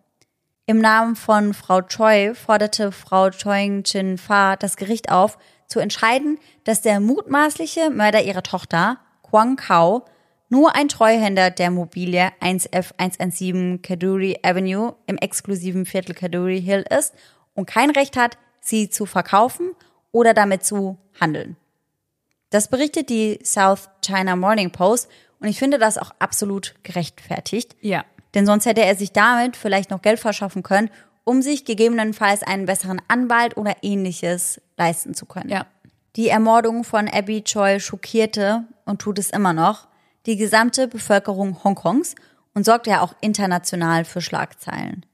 Die Instagram-Seite von Abby wird noch jetzt mit Beileidsbekundungen überschwemmt. Viele drücken ihre Betroffenheit über die Zerbrechlichkeit des Lebens aus und hinterlassen Gebete für sie. Familie und Freunde versammelten sich bereits am 28. Februar zum ersten Mal seit ihrer Ermordung vor dem Tatort in Taipu in Hongkong, um auch ihr Beileid auszudrücken, um zu trauern und um ihr die letzte Ehre zu erweisen. Die Trauernden trafen in schwarzer Kleidung ein und das Ganze wurde von den Medien tatsächlich auch gefilmt und man kann dort sehen, dass Abby Joys Mama und Abbys Mann Chris dabei Händchen halten und sich die ganze Zeit gegenseitig stützen. Ihre Mama weint ganz, ganz bitterlich. Die South China Morning Post berichtet außerdem von einer taoistischen Zeremonie, welche am 10. März durchgeführt wurde. Sie führten hier taoistische Rituale durch, und zwar um den Geist der Verstorbenen zu besänftigen, da ihr Tod einfach so schrecklich und so tragisch war. Außerdem glauben sie, dass man dieses Ritual durchführen muss, wenn ein geliebter Mensch in einer anderen Stadt stirbt, weil der Geist sich sonst verirren und nicht mehr nach Hause finden könne. Dazu kommt, dass Abby ja zerstückelt wurde und so wollen sie ihrem Geist helfen, sich wieder zu verbinden und sie wieder ganz zu machen. Damit wollen sie verhindern, dass sie ewig im Jenseits herumirrt. Zwei Tage nach Bekanntwerden der grausamen Ermordung von Abby Joy äußert sich Moka Fang, eine sehr, sehr enge Freundin von Abby. Sie ist ebenfalls in der Modelbranche und Ehefrau des Hongkonger Superstars Aaron Kwok. Das ist wohl ein Schauspieler. Abby und sie wurden oftmals zusammen gesehen und besuchten Events, auf denen sie beide waren, auch immer zusammen. Sie sagt in einem Interview, dass es ihr immer noch schwer falle zu akzeptieren, dass ihre enge Freundin getötet wurde und jetzt einfach nicht mehr hier ist. Sie schreibt auf ihren Social-Media-Konten, ich bin von Schmerz geplagt. Ich kann immer noch nicht akzeptieren, dass dies in diesem Moment passiert ist. Ich bin unbeschreiblich traurig. Ich möchte einfach 1000 Mal fragen, warum? Ich bin immer noch überwältigt von Schmerz und Trauer. Ruhe in Frieden. Von Abbys Mama gibt es ein herzzerreißendes Video, in dem sie weint und kaum stehen kann. Sie sagt, Naives Mädchen, du hast all deine Freundlichkeit für die falschen Leute benutzt. Du hast deine Freundlichkeit Unwürdigen gegeben. Diese schrecklichen Menschen haben dein Herz aufgefressen. Auch Chris, Abbys Ehemann, ist natürlich nach wie vor am Boden zerstört. Er behält sie in Erinnerung als eine Ehefrau und Mutter, die liebevoll und fürsorglich war und fügt hinzu, dass er für ihre Anwesenheit in seinem Leben sehr dankbar ist. Er erklärt außerdem, er würde sich um die Kinder kümmern, einschließlich seiner beiden Stiefkinder. Das heißt, alle vier Kinder, die von Abby und Chris, aber auch die aus ihrer ersten Ehe mit Alex, bleiben bei ihm. Sowohl für die Kinder als auch für ihn wird es wahrscheinlich noch sehr, sehr lange einen dunklen Schleier über wahrscheinlich alles werfen. Die Schule, die Abby Joyce Kinder besuchen, möchten diese mit Beratungsgesprächen unterstützen und sowohl Abbys als auch Chris Familie halten fest zusammen. Ich kann mir aber vorstellen, auch wenn das natürlich nicht das richtige Ende der Trauer sein kann, aber dass das Ende des Prozesses auch noch mal viel ausmacht. Der steht ihnen ja noch bevor. Ja. Und ich glaube, dieser Gedanke, dass diese extrem schwere Zeit noch vor ihnen liegt, wird ihnen wahrscheinlich auch extrem viel Angst und Kummer und Last bereiten. Ja, weil man da ja immer noch erstens die Angst hat, dass die Personen freigesprochen werden und Ja. dann kann man sich ja nicht zu 100 Prozent auf die eigene Trauer konzentrieren. Und ich glaube, das kann man dann erst so wirklich anfangen, wenn dieser Prozess vorbei ist. Ja, und ich glaube auch, dass man halt auch Angst hat, gerade wenn es um so einen grausamen Mord geht, dass man ganz, ganz viele Dinge und Details und Infos mitbekommt, Ja. die man eigentlich gar nicht wissen will. Ja, und ich weiß ja nicht, wie das ist, ob vor Gericht dann auch so die Bilder gezeigt werden, dass die Anwesenden im Saal das sehen und nicht nur die Anwälte, weil das kann man ja keinem zumuten.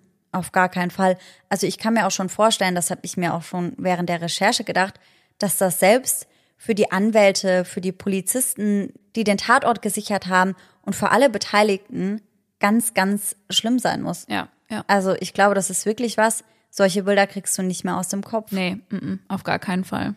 Und an dieser Stelle sind wir prinzipiell am Ende des heutigen Falls. Aber wir gehen nun noch einmal auf das mutmaßliche Motiv ein. Ja. Du hattest es ja vorhin schon gesagt. Du wiederhol nochmal. Also ich habe mich gefragt, warum sie sie getötet haben, wenn es ums Geld ging, weil wenn sie sie töten, dann haben sie ja erst recht kein Geld mehr von ihr. Genau richtig, das war auch mein erster Gedanke. Dem ist aber nicht so. Man geht ziemlich fest davon aus, dass Abby wirklich einfach sterben musste, weil sie die Immobilie verkaufen wollte und weil sie nach und nach sich so ein bisschen abnabeln wollte. Das Motiv soll demnach also Geld gewesen sein. Geld, Gier macht eben ein Motiv, das man ja nicht gerade selten antrifft. Natürlich stellt sich die Frage, ob es wirklich nur um Finanzen ging, vor allem wenn man bedenkt, dass der Mord so grausam und brutal ist. Ja. Also das wirkt ja schon so, als hätten sie eine extreme Wut auf Abby gehabt. Also ich finde die Art und Weise, wie sie Abby im Nachhinein verstümmelt haben, Ja. da schwingt extrem viel Hass und extrem viel Wut mit. Und ich persönlich kann mir immer nicht vorstellen, dass man so extrem Hass und so extreme Wut empfinden kann, allein wegen des Geldes. Aber das ist halt so, ne? Ja, aber ich denke mir auch, so dachten sie dann, wenn sie sie töten, dann haben sie halt noch ihre Wohnung quasi. Aber dann hätten sie ja keinen Geldzufluss mehr gehabt von ihr. Nein. Also es geht nämlich auch nicht nur um die Wohnung, in der sie gelebt haben, Ja. sondern um die Hälfte von Abbys Erbe. Ach nee. Und ich habe ja vorhin erwähnt, jetzt kommt es nämlich, dass die Ehe zu Chris, ihrem aktuellen Ehemann, nicht rechtlich anerkannt war. ah, nein. Es gibt nämlich die Theorie, dass wenn Abby gestorben wäre, dann wäre sie als alleinstehende Frau mit vier Kindern gestorben. So wäre ihr Vermögen also durch vier geteilt worden. Also unter den Kindern aufgeteilt quasi. Und da sie ja minderjährig sind, stünden zwei von ihnen ja noch unter der Kontrolle von Alex und der Familie Kwong.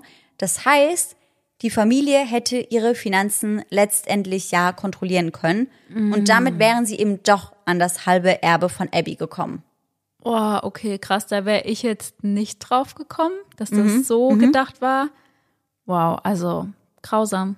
Ja, definitiv. Also so viel kriminelle Energie musst du erstmal in dir tragen, dass du etwas so akribisch ausklügelst, sag ich mal, und da auch mit im Kopf hast, dass die Ehe gar nicht rechtlich anerkannt Ja. ist und Ja. diese ganzen Details, also richtig, richtig heftig. Das war ganz genau geplant. Ja, definitiv. Und alles ganz genau durchdacht.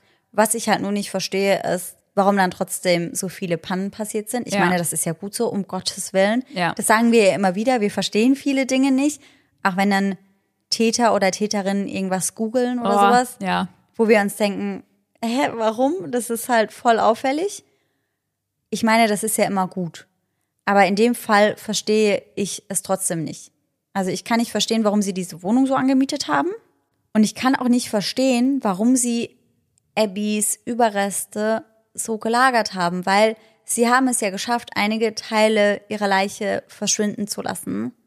Und warum nicht den Rest? Ist halt die Frage, ob sie das noch vor hatten und ihnen dann die Polizei vorher in die Quere kam. Also, dass sie damit gerechnet haben, dass sie ja, also Zeit viel länger haben. Zeit haben, ja. Ja, ja, davon gehe ich auch aus. Und deswegen geht man ja auch davon aus, dass sie halt bei der Polizei am Anfang gelogen haben. Also die haben ja ganz viele Aussagen getätigt, die sehr, sehr irreführend waren. Ja.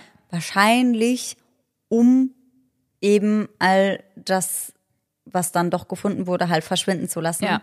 Und ich kann mir halt auch vorstellen, man darf ja nicht vergessen, der Ex-Schwiegervater ist ja ehemaliger Polizeisergeant. Yes. Und ich kann mir vorstellen, dass er sich dachte, wenn jemand das kann, dann halt ich. Das war gerade genau mein Gedanke, Mhm. dass der sich bestimmt dachte, ach, die können mir nichts, weil ich weiß ja, wie es läuft. So. Ja, wusste er halt Gott sei Dank nicht. Aber also ich verstehe das auch alles nicht. Und ich muss auch ehrlich sagen, ich will da eigentlich gar nicht so arg ins Detail gehen. Aber ich verstehe vor allem das mit der, also das mit den Töpfen nicht. Ja, das hat mich auch sehr stark an den Hello Kitty Mord erinnert. Da ist das ja genauso abgelaufen. Und ich frage mich auch, weil du ja auch schon gesagt hast, da war so viel Wut im Spiel, vermutlich, Mhm. weil sonst gehst du ja nicht so mit einem leblosen Körper um. Ja. Verschandelst einen Körper einfach so. Ja. Und das ist vielleicht nochmal so ein Punkt, der nochmal einen draufsetzt und sie nochmal quasi noch weiter herabwürdigt, sag ja, ich mal. Ja, dass sie quasi ihr zeigen, ey, wir haben die Macht, weil die ganze Zeit hatte, wenn wir ganz ehrlich sind, halt Abby die Macht, Ja. weil sie das Geld hatte. Ja. Und ich kann mir vorstellen, dass das gerade dem Ex-Schwiegervater, der auch wahrscheinlich den generellen Plan hatte oder die generelle Idee hatte. Mhm. Also er wird so als der Mastermind von dem ganzen Plan hingestellt. Also davon geht man aus, dass es nicht mal der Ex-Ehemann, sondern der Ex-Schwiegervater war. Und ich kann mir auch vorstellen, dass das halt wirklich alles auf seinem Mist gewachsen ist und er halt dachte, man kommt damit davon. Ich verstehe halt nur wirklich nicht. Also ich weiß gar nicht, wie war das im Hello Kitty Mord? Da wurden Teile ihres Körpers auch gekocht. Ja. Aber ich verstehe in unserem Fall halt irgendwie nicht, warum waren da Karotten und Radieschen und sowas mit drin. Ah, Ich glaube, man kann sich einfach gar nicht vorstellen, was in solchen Köpfen vorgeht, die bereit sind, sowas zu tun. Boah, ich finde das so krank. Ich Ja. fand das so, so Ich schlimm. auch. Vor allem, mich hat's so sauer gemacht, weil Abby klingt nach einem sehr, sehr, sehr guten Menschen, Mhm. die einfach ihren Ex-Mann noch weiter unterstützen wollte, weil sie einfach ein gutes und großes Herz hat. Ja, Und dann muss sie sterben, weil diese Leute den Hals nicht voll Ja. genug kriegen von Ja. ihrem Geld. Und was du erzählt hast, das klingt so, als hätte sie ihnen sehr, sehr viel Geld gegeben. Mhm. Also es war ja nicht so, ich gebe euch jetzt ein bisschen was, dass ihr über die Runden kommt, sondern wenn Alex 45.000 am Abend ausgeben konnte, dann wird das ja mega viel gewesen sein. Plus diese 10 Millionen Wohnungen.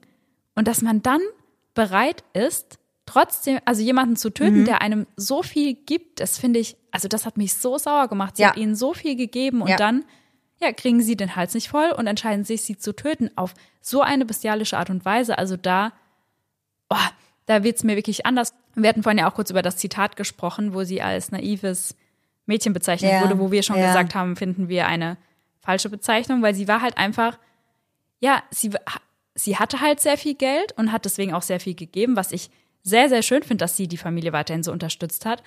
Und dass sie deswegen von diesen Leuten getötet wurde, das ist ja, einfach ja. so grausam und unfair. Ich glaube halt, dass ihre Mutter sie als naiv bezeichnet hat, weil sich da ja schon so ein bisschen abgezeichnet hat, dass die Kwongs den Hals nicht voll bekommen. Ja. Und es war ja zwischenzeitlich auch so, dass der Ex-Schwiegervater ihr sogar gedroht hat, dass er sie umbringen würde, wenn sie die Wohnung verkaufen würde und ihnen keine neue Wohnung zur Verfügung stellen wollte. Und ich glaube halt, dass die Mutter von Abby das halt deswegen mit dem Naiv gesagt hat, weil sie halt immer an das Gute im Menschen geglaubt hat. Naiv hört sich auch sehr, sehr hart übersetzt wahrscheinlich an. Ja. Man darf auch nicht vergessen, da hat man schon so ein bisschen die Sprachbarriere. Vielleicht hat die Ja, Mutter klar. Das auch als gutgläubig gemeint und gar nicht unbedingt als naiv. Ja, also vielleicht ja. gar nicht so ins Negative gezogen. Aber ich weiß schon, was sie meint. Also sie hat halt immer gegeben und gegeben und gegeben und wahrscheinlich Schwierigkeiten gehabt, Grenzen zu setzen. Und letztendlich hat sie halt wirklich den falschen Menschen ihre Gutmütigkeit und ihre Großherzigkeit gegeben und die haben das halt schamlos ausgenutzt und waren dann auch noch so wütend auf sie, dass sie sie so widerlich getötet haben. Ja. Das, das ärgert mich so. Ja. Wie kann man denn so wütend auf eine Frau sein, die ihnen eigentlich ein Leben geboten hat, das sie so zuvor niemals hätten leben können? Ja, ja. Und ich kann mir auch vorstellen, dass sie sich versucht hat, nach und nach abzukapseln, weil sie vielleicht schon gewusst hat, dass das unschön wird und dass die Familie sehr sauer sein wird und dass es vielleicht ihre Art war, so, ey, ich mache das jetzt so Step by Step und nicht Ja. so den harten Cut. weil sie da schon vorsichtig rangehen wollte, so kommt das bei mir an, dass ihr da auf jeden Fall schon bewusst war, okay, das könnte blöd für mich werden, aber sie hat Ja. wahrscheinlich niemals damit gerechnet, dass der Schwiegervater, Ex-Schwiegervater sie wirklich töten wollen würde. Ja, aber voll. Ja, sie kommt mir auf jeden Fall trotzdem sehr bedacht vor, indem dass sie das so Step by Step Ja, wahrscheinlich ja. machen wollte. Was ich halt aber auch schon als traurig genug empfinde, Ja. wenn man bedenkt, dass sie ihnen gar nichts schuldig Ja, ist. total. Aber klar, man sieht halt, dass sie der Familie trotzdem noch blind vertraut hat. Ich meine, sie hat den Ex-Schwager Anthony ja als Chauffeur angeheuert. Ja, ja. Das heißt, er hatte schon relativ viel Kontrolle über sie. Jemand, der dich in seinem Auto hin und her kutschiert, der hat ja schon eine gewisse Kontrolle oder eine gewisse Macht über dich. Ja, Und ich mag das zum Beispiel manchmal nicht, wenn ich einen Taxifahrer oder Uber-Fahrer habe, der mir nicht ganz geheuer ist, weil ich mir immer Mhm. denke, okay, der kann jetzt halt machen, was er will. Der kann überall hinfahren. Ja. Der kann das Auto einfach verriegeln. ja, Und prinzipiell sitze ich da halt drin. Und alleine halt, dass Abby überall mit ihm hin und her gefahren ist, ohne sich solche Gedanken zu machen, zeigt halt einfach, wie sehr sie ihm vertraut hat. Ich meine, die beiden waren richtig gut befreundet. Ja, ja. Also gerade der Schwager und sie, er hat sie voll oft als Schwester bezeichnet, Ja. hat richtig viele Bilder mit ihr hochgeladen und so. Also da hätte man niemals mit gerechnet. Das war halt nicht einfach nur ihre Ex-Familie, sag ich mal, sondern das waren halt teilweise auch einfach Freunde. ja. Und wahrscheinlich auch für sie teilweise schon auch ihre eigene Familie, Mhm. wenn sie so eng mit ihm war. Und dass das von ihnen halt so ausgenutzt wurde, das ist Voll. einfach nur schrecklich. Ganz schlimm. Ich war auch schockiert darüber, wie viele Menschen den Kwongs helfen wollten.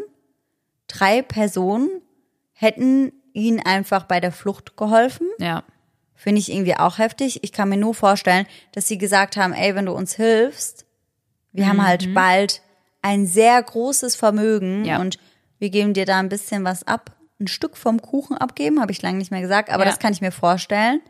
Und dass sie das deswegen gemacht haben, weil, also, Ja, und das zeigt wieder, das erschreckt mich jedes Mal, was Menschen bereit sind, für Geld zu tun. ja, Geld regiert die Welt. Man glaubt das nicht und man denkt immer wieder, das kann ich mir nicht vorstellen. Nee. Und hier ging es ja um eine extreme Summe, Ja. aber wir hatten ja auch schon Fälle, da ging es teilweise um 50.000 Euro, wo man sich denkt, also dafür bringe ich halt niemanden um. Ja. Richtig, richtig wahnsinnig. Also ich werde das Motiv von Geld niemals verstehen. Niemals. Ich auch nicht, gar nicht, null. Also ich habe da auch mit einer Freundin drüber gesprochen, die ich mit dem Fall belästigt habe, wie ich dir bereits erzählt habe. Und der habe ich halt auch gesagt, also um Gottes Willen, das soll sich nicht falsch anhören, aber wenn das so eine Tat aus einer Emotion heraus ist, das finde ich auch furchtbar, furchtbar schlimm, aber das finde ich nochmal was anderes, als einfach so kalt und berechnend wegen Kohle. Ja, ja. So, hä? Ich verstehe es nicht.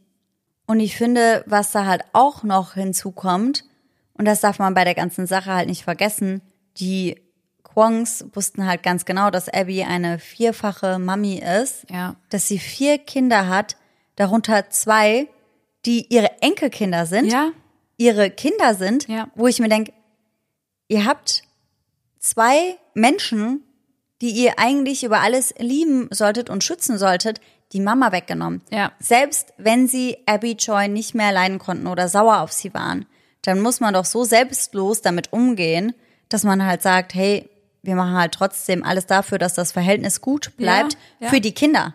Und stattdessen machen sie halt das Schlimmstmögliche und töten sie, Ja. nehmen den Kindern damit die Mama und eigentlich ja auch den Vater und die Großeltern. Ja. Die sind ja alle weg. ja.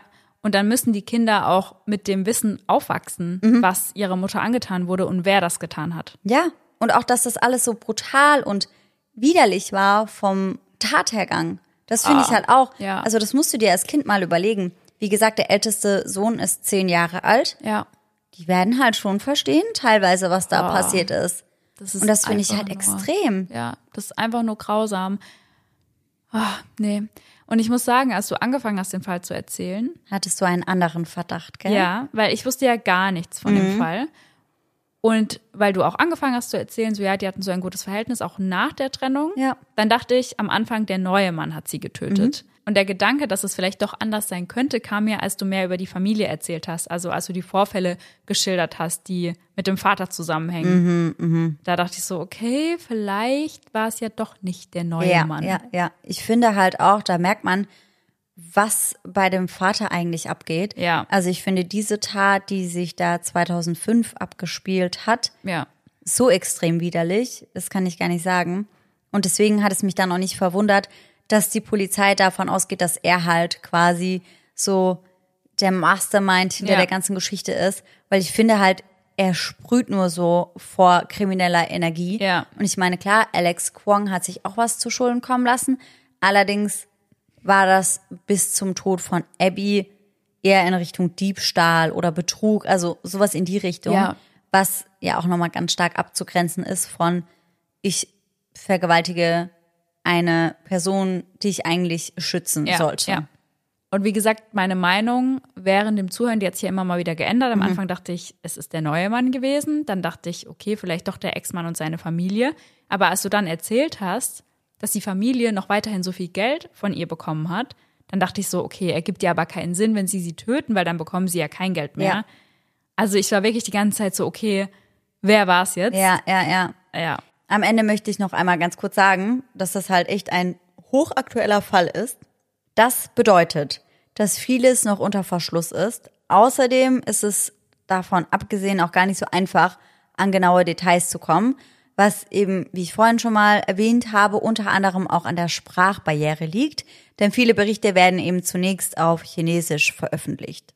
Dennoch kommen immer wieder neue Details ans Licht und ich werde hier auf jeden Fall auf dem Laufenden bleiben und euch deswegen auch definitiv auf dem Laufenden halten, gerade was den bevorstehenden Prozess angeht. Ja. Wir können das ja gerade in dem Fall, der so aktuell ist, vielleicht auch mal machen, dass wir das dann irgendwann am Anfang einer anderen Podcast-Folge mal mit reinnehmen. Ja. Wir werden euch aber auf jeden Fall ein Update geben und wir werden euch zwischendrin auch definitiv über Instagram und oder über TikTok auf dem Laufenden halten. Ja. Dort findet ihr uns unter Eisenedark.podcast. und dann würde ich sagen, können wir alle sehr, sehr, sehr dringend einen Gänsehaut-to-go-Moment gebrauchen. Ja.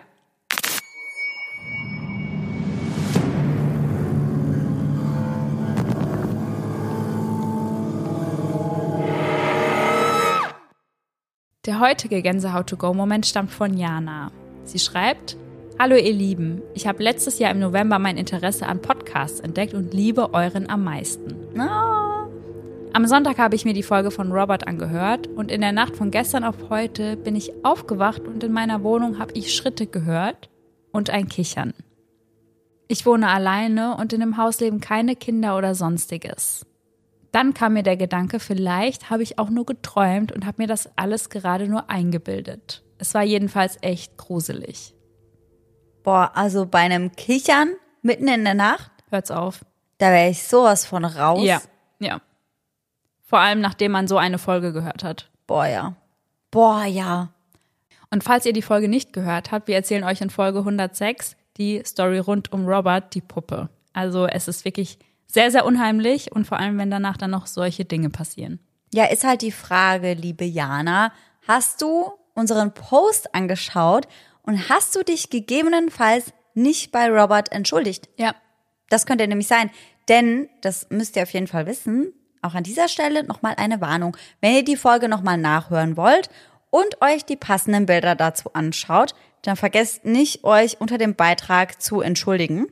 Denn scheinbar mag Robert das gar nicht, wenn man ungefragt Bilder von ihm macht oder anschaut. Da gibt es auch einige ziemlich, ziemlich verstörende, unheimliche Geschichten von Ja. Menschen, die das gemacht haben, ohne zu fragen oder ohne sich danach zu entschuldigen. Und glaubt mir, das wollt nicht ihr sein. Ja, ja. Also auf jeden Fall einmal, Robert, es tut mir leid, Ja. unter dem Beitrag schreiben. Aber ansonsten auf jeden Fall mal in die Folge reinhören, weil die war eine meiner Lieblings-Spooky Sundays. Ja, bei mir auch. Und wenn ihr dann schon mal bei Instagram bei uns seid, dann bleibt auf jeden Fall gespannt, denn wir haben jetzt demnächst was Schönes zu verkünden. Was Schönes zu verkünden. Ja, Ja, richtig. Da freue ich mich auch schon drauf. Da arbeiten wir schon seit ungefähr 120 Jahren dran, schätze ich. Ja, mal. ja. Vielleicht sind es auch 121. Irgendwas in dem Dreh auf jeden Fall. Es ist schon lange, ja. Ja, wir arbeiten da wirklich schon lang dran. Das war ein Auf und Ab, eine Ja. Achterbahnfahrt der Gefühle. Ja, definitiv. Und das hat jetzt nichts mit Berlin zu tun, das ist eine andere Sache. Ja, aber das mit Berlin haben wir auch noch zu verkünden. Ja. Also lauter neue Verkündungen. Das heißt, ihr müsst uns eigentlich folgen. Ja, es lohnt sich auf jeden Fall, weil wir sehen ja immer genau, wie viele Leute den Podcast hören und wie viele Follower wir auf Instagram haben. Das ist auf jeden Fall eine Diskrepanz, Ja, das ist auf jeden Fall eine Frechheit. eine sehr große Diskrepanz. ja. Deswegen, wir würden uns auf jeden Fall freuen, wenn ihr da vorbeischaut, weil wir eben da auch Updates geben und ihr da einfach noch mehr rund um den Podcast erfahrt. Ja, und ich finde es auch immer cool. Wir haben echt so ein paar alteingesessene HörerInnen, Ja, ja. mit denen wir wirklich echt viel schreiben und ich mag das. Ich sehe Also- dann den Namen und weiß genau, Ja. ja, kenne ich. Ja. ja. Und wir haben das auch teilweise schon so, dass wir sagen, ach, XY hat uns wieder geschrieben. Ja, genau, und wir wissen Wie genau, beispielsweise Fuchs gestreift. Ja. Schreibt uns sehr, sehr häufig. Und Ja. ich finde es immer sehr cool. Ja. Also viele, viele Leute könnten wir jetzt hier benennen, die uns regelmäßig schreiben, die wir schon voll im Kopf haben, zu denen wir ein Bild haben. Und das finde ich irgendwie ganz schön. Ja. Momentan muss man sagen, dauert es ein bisschen länger, bis ihr eine Antwort bekommt, weil wir Ah, beantworten ja. immer noch alle Nachrichten bei Instagram komplett selbst. Ja, das Und wird das auch immer ist- so bleiben, ja. würde ich sagen. Und das ist wirklich sehr, sehr viel Arbeit. Also gerade haben wir im Anfragenordner, ich weiß nicht, 50, 60 drin mittlerweile wieder. Und wir arbeiten das dann immer manchmal so an einem Tag, setzen wir uns Ja. ein paar Stunden hin und beantworten nur Nachrichten. Also nicht wundern, falls ihr mal etwas länger warten müsst. Und manchmal lesen wir auch Nachrichten schon und machen die nochmal auf ungelesen, dass wir sie dann nicht vergessen zu antworten, wenn wir in dem Moment keine Zeit haben. Also nicht denken, wir ignorieren euch. Wir arbeiten das auf jeden Fall alles Step by Step ab. Ja, das auf jeden Fall. Und wie gesagt, also ich würde auch sagen, wir machen das für immer und ewig allein. ja. Da müsst ihr halt manchmal, keine Ahnung, drei Monate warten, bis ihr eine Antwort bekommt. Ja. Wenn wir irgendwann mal, wenn jetzt alle Folgen, die jetzt die Folge hören, Oh, oh, oh. dann sind wir da richtig im Verzug wahrscheinlich. Dann sind wir total lost. Echt so, sind so bitte Leute in der nächsten Folge, entfolgt uns wieder. Nein, aber ganz ehrlich, ich finde es irgendwie voll schön. Ja. Deswegen freue ich mich da auch so auf die Tour. Dann sehen wir die Leute auch mal. Ja, voll. Und ach, noch was. Noch eine Verkündung. Wir nehmen am Mittwoch der kommenden Woche die Folge, die Sonderfolge zum Weltfrauentag endlich, endlich Ja, auf. ja, das hat sich alles echt sehr weit nach hinten verschoben, weil zum einen die Ausarbeitung viel länger gedauert hat, als Ja. wir damit gerechnet haben und wir dem auf jeden Fall gerecht werden wollten und dann kamen noch diese Projekte dazwischen, wo wir dann einfach wirklich Ja. gar nicht mehr wussten, Ja. wo oben und unten ist, arbeitsmäßig. Ja, ja, ja, Aber ja. Und wir wollten ja da auch im Austausch mit den Frauen, mit denen wir gesprochen haben, bleiben. Ja. Und da dann halt auch wirklich unsere Skripte so fertig machen, Ja. dass wir die halt wirklich genauso auch zur Freigabe senden Ja. können. Also das hat irgendwie mehr Arbeit in Anspruch genommen als erwartet. Ja, Aber das hat sich auf jeden Fall gelohnt. Ja. Das wird keine leichte Folge, boah, ja. aber auf jeden Fall eine sehr, sehr, sehr wichtige. Ja, Und ich finde es irgendwie falsch zu sagen, ich freue mich auf die Folge, aber Ja. ich bin sehr froh, dass wir die machen ich auch, ja. und da unsere Möglichkeit, sowas irgendwie so ein bisschen zu verbreiten und zu thematisieren und dafür zu sorgen, dass sowas halt kein Tabuthema mehr ist, Ja. dass wir das jetzt endlich mal nutzen auf die Art und Weise. Ja. Und ich finde, ist jetzt auch gar nicht so schlimm, dass die Folge so verspätet online kommt, weil das Thema ja das ganze Jahr über sehr, sehr Ja. wichtig ist. Ja, voll. Und mich hat's auch gefreut, weil eine der betroffenen Frauen, mit denen ich in Kontakt war, hat auch gesagt, dass sie glaubt, dass ihr das bei der Verarbeitung helfen kann, das nochmal, das nochmal so erzählt zu hören, auch aus ihrer Sicht, also Ja. einfach, dass ihre Gedanken, ihre Gefühle damit eingebunden werden können. Und das, da habe ich mich so geehrt gefühlt, dass wir da so Voll. eine wichtige Rolle einnehmen können. Und deswegen bin ich auch sehr froh, dass wir die Folge machen. Ja, ich definitiv auch. Also wie gesagt, wir nehmen die am Mittwoch auf. Wir schauen da mal, wie, wann, wo wir sie hochladen, aber Ja. wahrscheinlich relativ zeitnah. Ja, ich schätze mal Donnerstag, spätestens Freitag. Ja, ganz jeden genau. Ja. Das wird dann als Sonderfolge hochgeladen. Und entweder macht ihr die Benachrichtigungen bei eurem Podcast-Anbieter quasi an. Ja. Also beispielsweise bei Spotify könnt ihr ja da die Glocke aktivieren. Das heißt, wenn wir was Neues hochladen, dann bekommt ihr eine Benachrichtigung. Oder ihr folgt uns halt eben auf Instagram. Ich will das nicht nochmal sagen eigentlich. Aber da werden wir euch auf jeden Fall auch informieren, sobald die Folge live ist. Ja. Und jetzt habt ihr ganz, ganz schön viele Infos noch zum Ende von uns bekommen. Boah, ja. Zugeballert ohne Ende. Ja. Und wir sitzen jetzt auch schon wieder ein Weilchen bei der Aufnahme. Wie lang steht hier? Zwei Stunden 40 Rohmaterial aktuell. Zwei Stunden 40. Und wir haben halt mittlerweile auch schon Viertel nach zehn. Meine Gehirnzellen sind teilweise schon am Schlafen, Ja. verabschieden sich auf jeden Fall. Ich merke das auf jeden Fall beim Sprechen dann immer. Ja, kenne ich. Und ich bin froh, dass wir jetzt am Ende der Folge sind. Ja. Ich bin aber auch nach wie vor sehr, sehr gespannt, was ihr zu dem Fall rund um Abby Joy sagt. Ja. Kanntet ihr den Fall schon oder war der für euch auch komplett neu? Und was sagt ihr zu dem Motiv? Also ich kann mir schon vorstellen, dass das halt so abgelaufen ist, wie Laura und ich am Ende besprochen haben. Aber ich bin gespannt, was ihr dazu sagt. Ob ihr vielleicht noch eine andere Theorie oder Vermutung habt und freue mich auf jeden Fall von euch zu lesen. Und ich wollte jetzt wieder sagen, wir hoffen natürlich, dass ihr alle nächsten Sonntag wieder mit dabei seid, aber wir hören uns ja kommende Woche schon früher. Wir hoffen natürlich, dass ihr bei der Sonderfolge auch alle mit dabei seid und bis dahin schöne Träume. Bis dann. Tschüss. Tschüssi. Mal Berlin, Hamburg, Köln. Guck schnell nach, dass ich die richtige Reihenfolge Ja, dann ich kann dir sagen, Berlin, Hamburg, Köln, Frankfurt, München, Wien. Willst du also, es dann einfach sagen, bevor ich es mir. ach so, ja. Kann ich machen. Weil ich kann mir das, ich kann mir sowas nie so ja, das ist doch von oben nach unten. Einfach Berlin, Hamburg, Köln. Köln, Frankfurt, München, Wien. Ja. Okay, ich probier's. Schauen wir mal, was wird. Was wird? Das hast du aber geil. Ja? Ja. Ich sitze dann immer so da mit. Ja, You go, girl! das ist gut. Dann war ich so richtig, als jetzt irgendjemand interessiert, aber so, das nimmt Sarah auch immer, wenn sie so brennt. So einfach mal random Vor einkaufen. allem so, das nimmt halt jeder Mensch, der Sodbrennen hat. Also, ist halt nicht okay. so, ist halt nicht so, ist halt nicht so voll so. special. Oder wenn so jemand rote Haare hat, Sarah hat auch rote Haare. Die können wir mal erzählen, die können wir mit in die Outtakes machen, weil ich habe mich gefragt, ob das eine Hörerin von uns war, die aber nichts gesagt hat.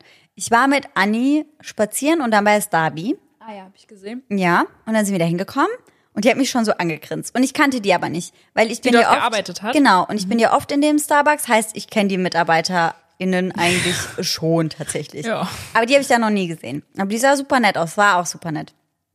Dann bin ich da hingekommen und ich gemeint, ja, dass ich ein ähm, Latte Macchiato will mit und habe so ein bisschen überlegt. Meinte dann so mit und dann war sie so Kokosmilch. Und ich war so, Was? ja, genau. Dann habe ich gemeint, und ich würde noch den zuckerfreien und sie war so Karamellsirup. Und eigentlich habe ich immer Karamell. Ja. Und dann war ich so, nee. Und sie war so Haselnuss. Und dann habe ich gemeint, ja, Haselnusssirup nehmen. Und dann dachte ich aber noch so, ja, okay, keine Ahnung, vielleicht redet die halt einfach, kann ja sein, hat ja nichts zu heißen. Und dann habe ich bezahlt und so und die hat mich aber noch so angegrinst. Und dann bin ich halt vorgelaufen und dann habe ich mein Getränk bekommen. Und dann hieß es Sarah und mein Name stand da auch drauf. Aber die hat mich nicht nach meinem Namen gefragt. Und Ach ich war nee, so, okay. ah, okay. Das könnte schon sein. Ja, und dann habe ich gedacht, hä, aber ich kannte die auch nirgendwoher Mhm. sonst. Also ich habe dann erst überlegt, war das vielleicht jemand, der irgendwie mal mit mir in der Uni, in der Schule oder irgendwas Mhm. war, aber ich konnte das irgendwie gar nicht zuordnen. Und ich bin dann gegangen und habe sie dann noch so angegrinst und war so, danke, ciao. Und war so, es war so voll weird, weil ich wusste gar nicht so, ich wollte mich jetzt auch nicht super fame fühlen und mir denken so, die hat mich erkannt vom Podcast, Ja, weißt du? ja, ja. Aber ich war so, hä, woher kennt sie mich? Ja, aber dann packe ich das mit in die Outtakes und vielleicht meldet sich ja jemand, der es hört. Ist echt so. Melde dich bei uns. Melde dich. Wir suchen dich. Aber ich habe mir so ein paar Videos angeschaut. Ich habe mir immer mal wieder Videos angeschaut, wo sich Angehörige äußern und so und dachte mir auch so, Junge, warum schaust du dir das an? Du verstehst kein Wort. Das war ja alles auf Chinesisch. Aber ich finde, es hört sich schon geil an irgendwie. Chinesisch? Schon. Sie wird verdächtigt. Verdächtigt. Sie wird verdächtigt. Nee, verdächtigt. Nee, das hatten Verdächtigt. wir schon mal. Was war's? Verdächtigt. Wir haben uns nicht drauf einigen können, weil ich dachte das eine, du dachtest das andere. Was war's jetzt? Ich glaube, wir haben dann verdächtigt gesagt. Oh, das hört sich ja schon wieder falsch an. Hast du, hast du es übrigens gesehen, dass Tika jetzt einen eigenen Instagram-Account hat? Ehrlich? Ich bin dir auch gefolgt, ja. Das hab ich nicht gesehen. Texen Maxen heißt die. Texen Könnt ihr gerne alle folgen. Shoutout geht raus. An Tika. Ja. Haben wir im Urlaub gestartet. Und das Ich erste, bin richtige Dog Mom. ich muss dir ey. das aber zeigen. So richtige weiße, mit 30er Dog Mom. Nee, eigentlich mit 50er Dog Mom. Nein. Doch. Nein, Nein. Nein. Achtung, aber der erste Post ist schon witzig. Achtung, weil das Bild ist schon süß. Guck mal. Wo sie durch die Tür kommt. Das hab ist echt süß. Das ist halt der Eröffnungspost. Deswegen kommt Oh sie durch Gott. die Tür. Und dann habe ich geschrieben, Welcome to my grip. Sei dir ganz ehrlich, wenn du irgendwann mal Kinder bekommst, wirst du nervig bestimmt. Nein. Nein. Die poste ich nicht, die poste ich. Nein. Aber Instagram-Account für den Hund und schreib Welcome to my grip. Guck mal, die ist schon voll aktiv, die Tika. Junge, die ist aktiver als ich. Die hat schon, acht, die hat schon acht Fotos und 25 Follower. Oh nee, krass. Und 14 gefolgt. Das heißt, sie hat mehr Follower, als denen sie folgt. Bam, Promi-Status. Ja, so. Schon schön, ne? Hier Schon löst sie schön. ein Rätsel. Nee. Nee, da, I'm, I'm, I'm the fuck out. Also, also nee, nee, nee, Guck mal, nee, dann chillt sie in der Sonne.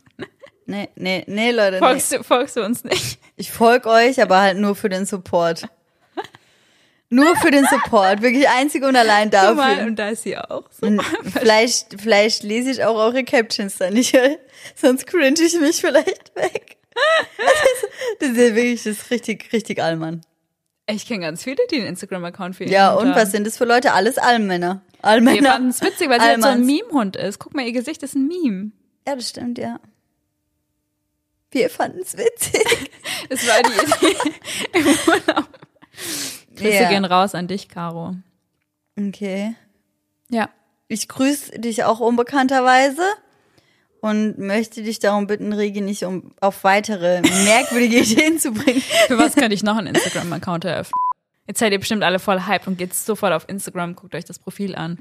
I doubt it. Wir werden es an der Followerzahl erkennen.